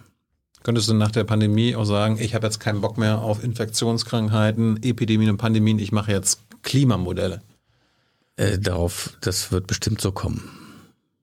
Und du hast, letzte Frage, jetzt gleich kommt Hans, äh, du hast vorhin deinen inneren Antrieb angesprochen. Ich wollte jetzt mal darauf zurückkommen, was ist denn dein innerer Antrieb als Wissenschaftler? Neugier und ähm, aber auch so ein bisschen ähm, so Liebe zu so Dingen, die dynamisch sind, rätselhaft. Also Rätselhaftigkeit und, und Schönheit in, in natürlichen Phänomenen. Ist der Antrieb immer noch derselbe wie vor 20 ja, Jahren? Absolut. Und da wird sich auch nicht mehr ändern. Nee, aber das ist jetzt zum Beispiel an der Pandemie interessiert mich nichts. Wieso? Naja, also aus wissenschaftlicher Grundlagen. Ist jetzt Ja, alles, alles da. Nein, aber es ist so das Gefühl, das ist halt, das ist sozusagen Bread and Butter. Ich mache das, um irgendwie zu helfen, aber das ist so als Phänomen, ne? also als dynamisches Naturphänomen interessiert mich das nicht. Da interessiere ich mich eher so, wie funktioniert ein Ökosystem. Ne? Das ist das, wo ich, was rätselhaft für mich ist. Das würde ich gerne besser verstehen oder wie die Darmflora funktioniert oder ähm, Symbiose in natürlichen Systemen. Das ist das, was mich fasziniert. Aber das hat mit meiner momentanen Arbeit nichts zu tun. mein Antrieb war, dass die Leute und ich dich besser verstehen und deine Arbeit und äh, was deine Modellierung aussagen. Ich hoffe, das hat ein bisschen geholfen. Hoffe ich auch. Und jetzt kommt Hans und sagt uns mal, was die Leute live dazu gesagt Okay. haben und was sie für eine Fragen an dich haben. Super. Das war's von mir. Ihr wisst, wie ihr uns unterstützen könnt. Verging schnell die Zeit. Jetzt bin ich gespannt. Ja, ne? Für manche verging die Zeit anscheinend langsam. Da waren auch welche, die gefragt haben, redet der immer so langsam? Ehrlich, hätte ich schneller reden müssen? Ist Nee, ja, ist ja nein, nein, nein. Es gab, es gab dann wieder andere und das zeigt einfach auch die Bandbreite. Hm. Es gab andere, die sagten, nee, das ist toll. Eigentlich ist das jemand, das war, glaube ich, gar nicht negativ gemeint. Ähm, das wäre auch einer für die Sendung mit der Maus. Der erklärt Dinge so, äh, dass man sie Hm. Das einfach. empfinde ich mal als Lob. Ja, ich würde das jetzt auch behaupten. Ähm, zu den Modellen äh, und, und zu dem, was Modell ist oder nicht, gab es eine ganze Reihe von Fragen, auch äh, skeptische. Ähm, eine Frage war zum Beispiel, äh, kannst du erklären, welche Art von Modellen du baust? Es gibt ja sehr, hast du eben auch mal angesprochen, ähm, es gibt unterschiedliche Modelltypen. Welches sind die Modelle, mit denen du arbeitest? Das, da gibt es auch wieder einen ganzen Zoo. Ich will mal nur einige Mhm. aufzählen. Wir machen zum Beispiel wenige agentenbasierte Simulationen. Was bedeutet genau, das? Mhm. das würde ich jetzt erklären. In agentenbasierten Simulationen schreibt man Computerprogramme, in denen Individuen, also Menschen, so als Einheit simuliert werden. Die können im Computer Dinge tun, wie sich von A nach B bewegen oder andere anstecken. Also man spricht dann immer von Teilchen, weil das ursprünglich mal aus der Physik kommt, wo man Teilchen simuliert. Also da sind Individuen spielen da eine Rolle und werden sozusagen in so einer Art virtuellen Realität simuliert. Dann gibt es Populationsmodelle, in denen, das machen wir eher so. In denen äh, sagt man, es gibt irgendwie eine Population, zum Beispiel Deutschland, und sagt, so und so viele Menschen sind gerade infiziert. Und weil so viele Menschen gerade infiziert sind, können sie andere anstecken. Und dann ändert sich die Anzahl der Angesteckten mit der Zeit. Und wie sich das ändert, dafür schreibt man mathematische Gleichungen auf, die einfach nur sagen, in einer solchen Zeit infizieren so viele Menschen so viele andere. In der gleichen Zeit können so viele infizierte Menschen immun werden oder ins Krankenhaus kommen.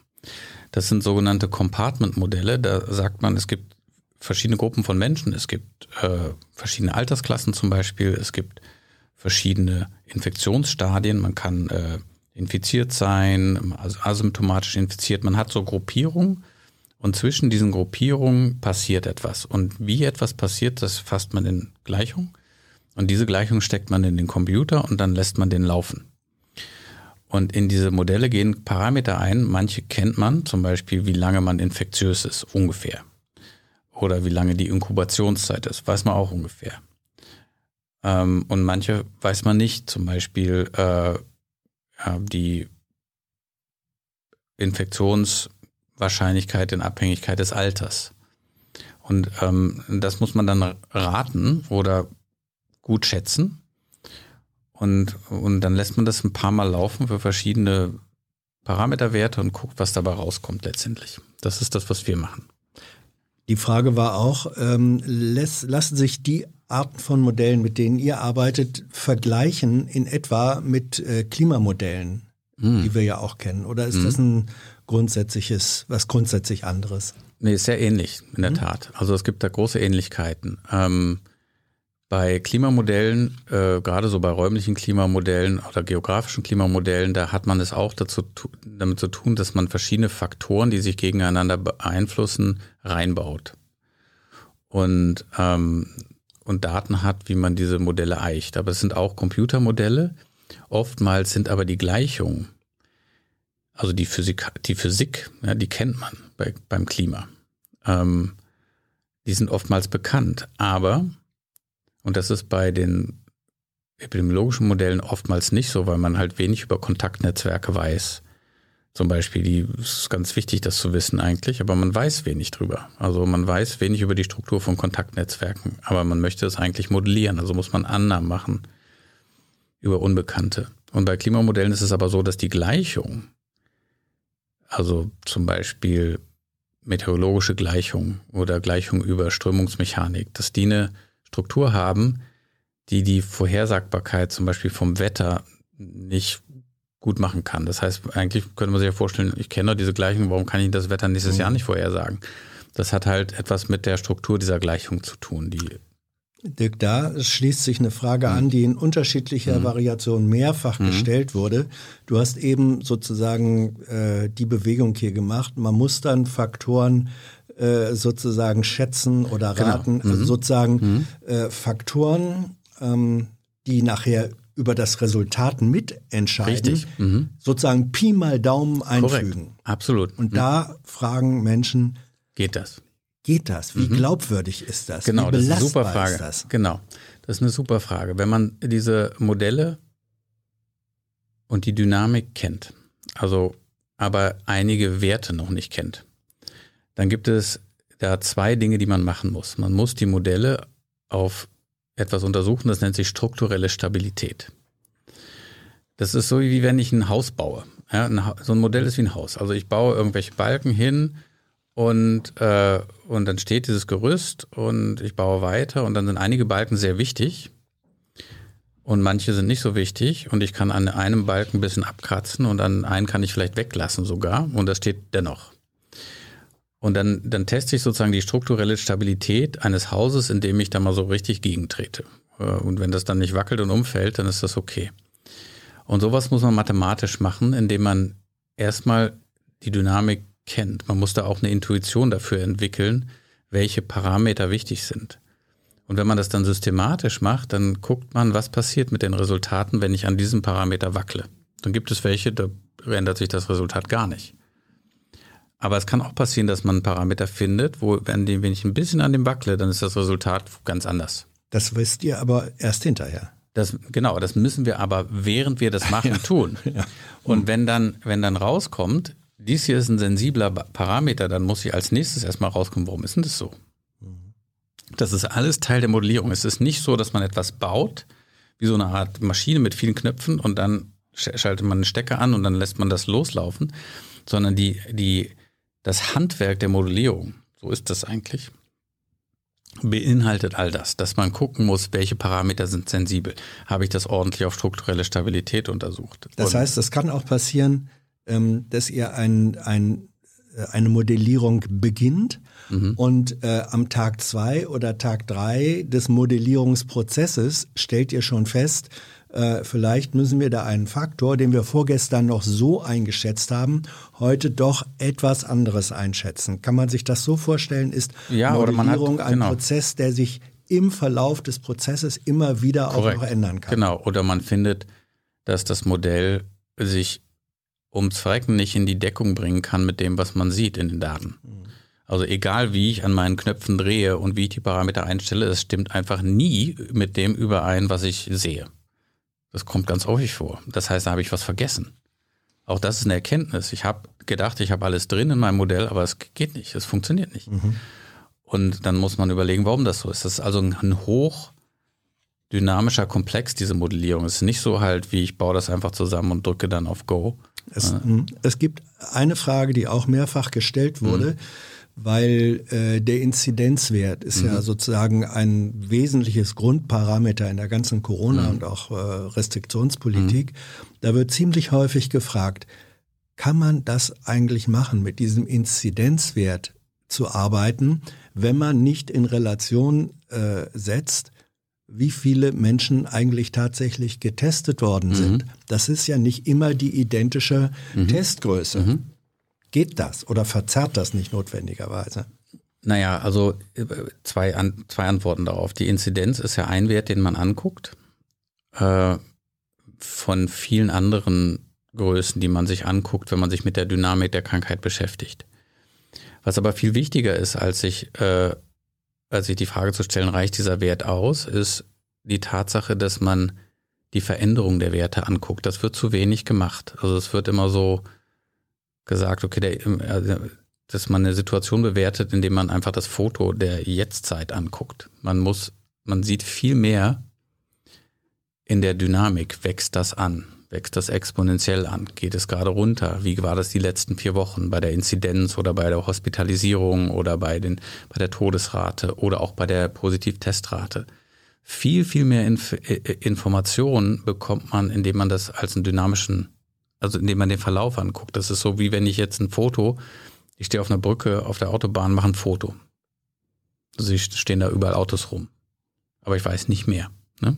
Ja, aber, äh, ich, ich greife jetzt mal ja. wirklich äh, äh, ein Beispiel raus, ja. das auch mhm. genannt wurde, mhm. gesagt, also, wenn willkürlich gesagt, mhm. 1000 Leute getestet werden ja. und von denen sind 50 positiv. Mhm. Und in der nächsten Woche stelle ich fest, oh, ich habe 100 positive. Mhm. Es sind aber auch doppelt so viele Leute getestet, getestet worden. Genau. Ja? ja, na klar, also die, die Logik ist genau richtig. Ne? Und da muss man dann halt berücksichtigen, was ist denn die Testrate, wie viel wird getestet, in welchen Altersgruppen wird getestet, in welchen Kontexten wird getestet, wird jetzt zum Beispiel vermehrt an den Schulen getestet oder in Betrieben oder machen die Leute mehr Selbsttest. Natürlich wird dann der Inzidenzwert hochgehen. Wenn ich jetzt sozusagen die ganze Bevölkerung testen würde, würde das hochgehen. Geht das in eure Berechnungen mit ein? Kennt ihr diese Relationen? Ja, natürlich. Das geht in, in viele Sachen mit ein, aber man muss da auch wieder betrachten, was kommt danach. Ja. Es kommt auf die Dynamik an. Es kommt gar nicht so stark auf diesen Wert an, sondern es kommt auf den R-Wert an, die Inzidenz als dynamische als dynamischen Verlauf. Das muss man immer wieder betonen. Es wird dann gefragt, ist eigentlich die Sieben-Tage-Inzidenz, ist ja immer noch sozusagen äh, mhm. eigentlich der für politische Entscheidungen mhm. offenbar der entscheidende Wert. Reicht das aus? Muss, das, muss da nicht ein anderes Nein. Setting gefunden werden? Nein, es reicht nicht aus. Mhm. Das ist die einfache Antwort. Aber es reicht aus, also jedenfalls in der Situation, in der wir jetzt sind, zu gucken, wie sich der Inzidenzwert ändert. Also die Kurve muss man sich angucken. Mhm. Nochmal, das ist halt wichtig, dass man sieht, wie sich das entwickelt. Und wenn ich gucke, wie sich das 14 Tage lang entwickelt, dann reicht es aus, die Inzidenz anzugucken, weil es gerade durch die Decke geht. Dafür reicht das aus. Mhm. Wurde konkret gefragt, ähm, was hat dein Modell Anfang Mai 2020 vorausgesagt, als Lauterbach eine zweite Welle äh, prophezeite und vor Lockerungen warnte? Ah. Spielt er da auf irgendetwas an, was ich jetzt nicht weiß? Nee, also mhm. zu der Zeit im Mai mhm. haben wir keine prognostischen Modelle gemacht. Ah. Ähm, das halte ich auch, also alles, was über vier Wochen prognostisch arbeitet, ähm, ist Unfug. Jedenfalls mhm. in dem äh, Modellierungsbereich. Das wissen auch alle, die das machen, weil alles, was Modellierung beinhaltet, muss auch berücksichtigen, wie die Gesellschaft reagiert. Und die Aussage, dass eine zweite Welle kommt, ist äh, ne, ist sozusagen abgeleitet aus dem epidemiologischen Wissen, was passieren kann. Also, dass das passieren kann im Herbst, wenn dann die Leute aus dem Sommer rauskommen. Frage, die auch in dem Bereich, was passiert im Sommer, äh, spielt. Letzten Sommer hatten wir einen Rückgang der, der Infektion. Gehst du davon aus, dass das auch in diesem Sommer wieder passieren wird?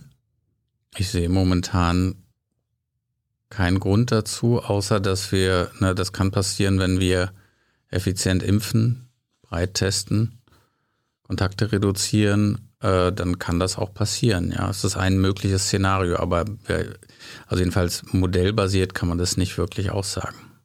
Wurde gefragt, wäre äh, eine Strategie, die sagt, täglich testen, so selbstverständlich wie Zähne putzen, im Zweifelsfall sogar effektiver äh, als die immer neue Suche nach neu angepassten Impfstoffen? Kann man das gegeneinander stellen? Nee, das muss man miteinander sehen. Also Impfstoffe sind total wichtig, ähm, aber das Testen wird nach meiner Einschätzung auch total wichtig werden, wenn es erstmal sozusagen normal geworden ist. Was es halt Dinge ermöglicht. Ähm, dann wird gefragt, äh, P1, ähm, wie gefährlich ist das? Und was weißt du über P1 auf Mallorca? Du kennst vermutlich die Diskussion, mhm. dass ein Klinikleiter auf Mallorca jetzt gerade gesagt hat, was ihr hier berichtet hättet, diese gefährliche P1 brasilianische Variante, die gab es hier gar nicht. Weißt du da irgendwas drüber? Nee, ich habe äh, über P1 gelesen, ja. äh, welche Mutationen die hat und drei Mutationen sind es, glaube ich, die das irgendwie zu einem Variant of Concern machen. Und ähm, weiß aber virologisch zu wenig darüber. Ich habe nur das gelesen, was Interessierte halt lesen, dass es ansteckender sein könnte und halt auch eine ähm, gefährliche Variante sein könnte. Es waren, du hast schon angedeutet, in welcher Form eure Kommunikation mit der mhm. Politik äh, abläuft. Da war auch ähm, die Frage, wie fühlst du dich eigentlich, wenn du merkst, dass Politik nicht auf eure wissenschaftlich begründeten Empfehlungen, Zweifel, Bedenken hört? Na, frustriert. Ähm, ich versuche immer natürlich auch irgendwie, also ich arbeite ja sehr interdisziplinär und immer an Schnittstellen zur anderen Wissenschaft und da, wenn man das effektiv machen will, dann muss man immer die Perspektive anderer einnehmen, statt denen die eigene Perspektive aufzudrücken. Und was halt dabei, was ich mir dabei halt äh, vorstelle, ist, dass die vielleicht viele Parameter haben, die sie bewerten müssen und was weiß ich, was in denen vorgeht, aber es ist halt äh, frustrierend, äh, wenn man das dann sieht. Also das hat mich, ich, manchmal kann ich es verstehen und jetzt aber in der letzten, halt bei den Lockerungen im, im März, als es schon klar war, dass B117 durch die Decke geht, das habe ich einfach überhaupt nicht mehr kapiert.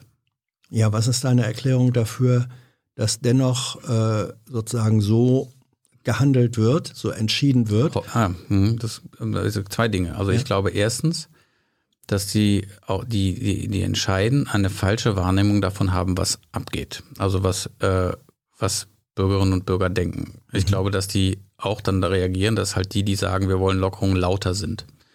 Dass vielleicht verschiedene Gruppen laut schreien. Und ich glaube, dass äh, wie der, dass die auch Hoffnung hatten, dass es einfach irgendwie Glück, ja, Glück Schicksal, ein Wunder geschieht, ja, dass halt da irgendwas passiert, was dafür sorgt, dass die Fallzahlen runtergehen. Anders kann ich es mir nicht erklären. Ich habe das auch mal gesagt, ne, das ist sozusagen die Strategie, nicht die Strategie impfen, nicht die Strategie testen, die Strategie Glück, ne? Dass sie vielleicht auf Glück gesetzt haben. So, der Laschet hat es ja quasi auch schon irgendwie selbst gesagt. Ist das so eine Art äh, russisches Cor äh, Roulette äh, auf Corona bezogen? Also man dreht die Trommel und hofft, dass die Kammer, die dran drankommt, nicht die scharfe Patrone enthält? Ja, wobei das ist so russisch Roulette mit einer Pistole, in der alle Kammern voll sind. Hm, das ist eine leckere Perspektive. Ähm, wie ist die, die, wie seid ihr Wissenschaftler sozusagen untereinander aufgestellt. Es gibt ja, wird manchmal so gesagt, es gibt Team Risiko, Team Vorsicht, mhm. äh, manche machen es an Namen fest, mhm. Team Drosten, Team mhm. Streeck. Mhm. Ist, äh, wie, wie, erstens ist das eine, sind das korrekte Beschreibungen und wie bilden sich solche Teams und finden da auch Polarisierungen von wissenschaftlichen mhm. Clustern statt? Ja, sowas passiert natürlich. Also das hat aber auch ganz viel mit persönlichen Sympathien zu tun. Es hat auch mit Inhalten natürlich zu tun. Also äh, Wissenschaftler sind ja keine äh, Roboter, äh, sondern das hat halt mit Vertrauen zu tun, dass man gegenseitig Informationen austauscht. Das hat halt eine schöne Sache, die so passiert ist äh, in dieser Community, zum Beispiel in dieser No-Covid-Gruppe, mhm. in der ich bin. Äh, Ihr sprecht viel miteinander. Wir ne? sprechen viel miteinander, ist halt, dass es absolut hierarchiefrei ist. Es gibt verschiedene diverse Meinungen. Es wird viel mehr gehört als geredet. Äh, das finde ich total toll.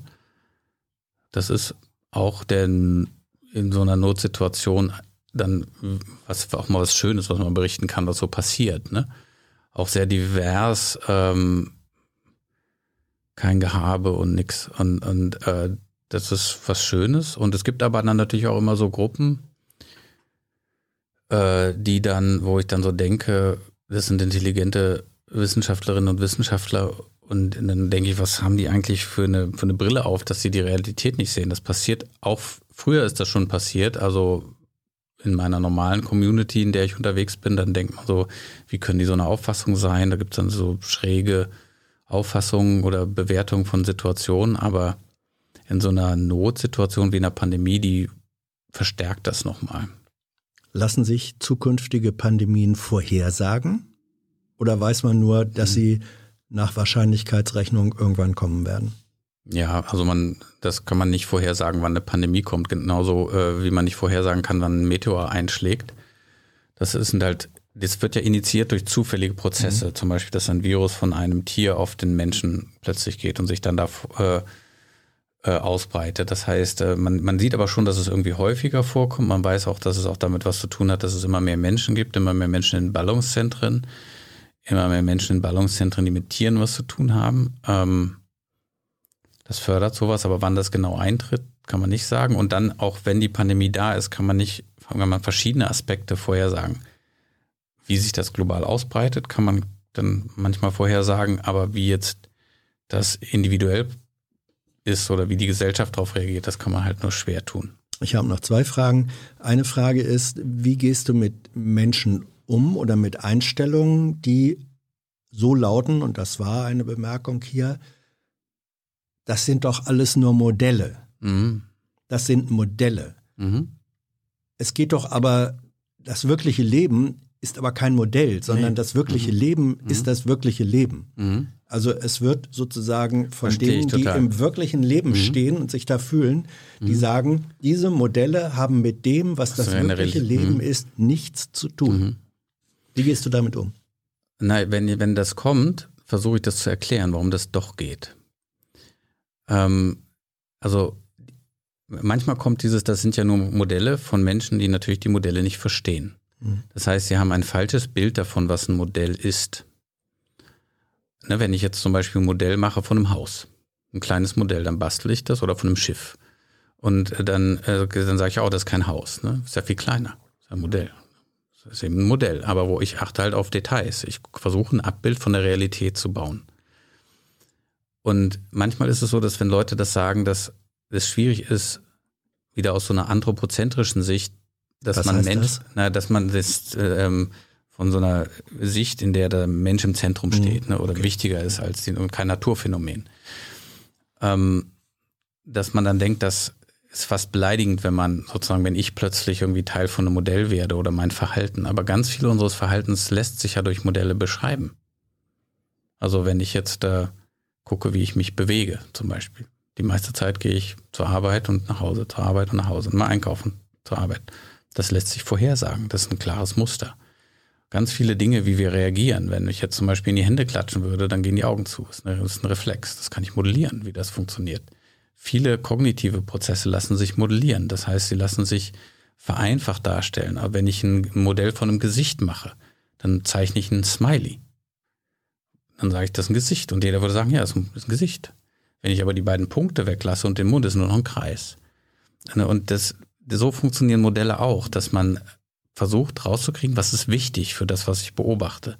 An ein Smiley muss ich nicht noch Ohren dran malen. Ich muss keine Augenbrauen dran malen und auch kein Bart oder keine Brille oder keine Haare. Das ist alles für das Gesicht nicht notwendig. So funktioniert Modellierung. Also Modell ist nicht äh, ein eins zu eins verkleinertes oder vorhersagendes Abbild von Wirklichkeit, sondern äh, Modell versucht uns Strukturen zu zeigen, Die wie essentiellen, die essentiellen, was wichtig Ja. ist. Ne? Also Picasso hat das mal bei, bei dem Stier so gezeigt. Ne? Es ist eine sehr schöne Serie von Zeichnungen, fängt an mit dem ähm, im Detail genau gezeichneten äh, Tier, dem Stier, und äh, endet bei einer Strichzeichnung von fünf, sechs, sieben Strichen, Genau. wo jeder denkt, Das ist die Essenz das des ist die Stiers. Essenz. Ja. Hm. So, und die allerletzte Frage, die Millionen-Dollar-Frage, wurde auch diskutiert im Chat untereinander. Äh, was glaubt ihr, wie lange wird Corona uns begleiten? Und die Antwort Bandbreite ging von ähm, Ende des Jahres, dieses Jahres bis für immer. Wo stehst du da? Ich, ich kann es nicht sagen. Ich würde gerne was sagen dazu, aber ich kann es nicht sagen. Ich schwanke tatsächlich, äh, dass wir sozusagen Licht am Ende des Tunnels sehen durch die Impfstrategie und Impfkampagne, dass, äh, dass wir dann auch aufatmen können am Ende des Sommers. Ähm, ich sehe auch Wahrscheinlichkeit dafür und würde mich auch darüber freuen, dass dann sozusagen endlich Luft ist, weil man das ja auch schon in Großbritannien sieht und auch in Israel. Ähm, und dann sehe ich aber auch, dass diese Pandemie immer auch Überraschungen parat hat, wie mit der B117-Variante. Und ich habe auch, bin besorgt, dass sowas dann wieder passiert, aber ich bin eigentlich Optimist und hoffe, dass das dann dieses Jahr echt gegessen ist. Jedenfalls das, was wir jetzt gerade erleben. Mhm. Dirk, Dankeschön. Gibt es eine Frage, die du gerne noch gestellt bekommen hättest, die in dem, was hier jetzt besprochen und nachgefragt wurde, nicht enthalten war? Deine Lieblingsfrage, auf die du schon gerne Hobbys immer sind. mal, nee.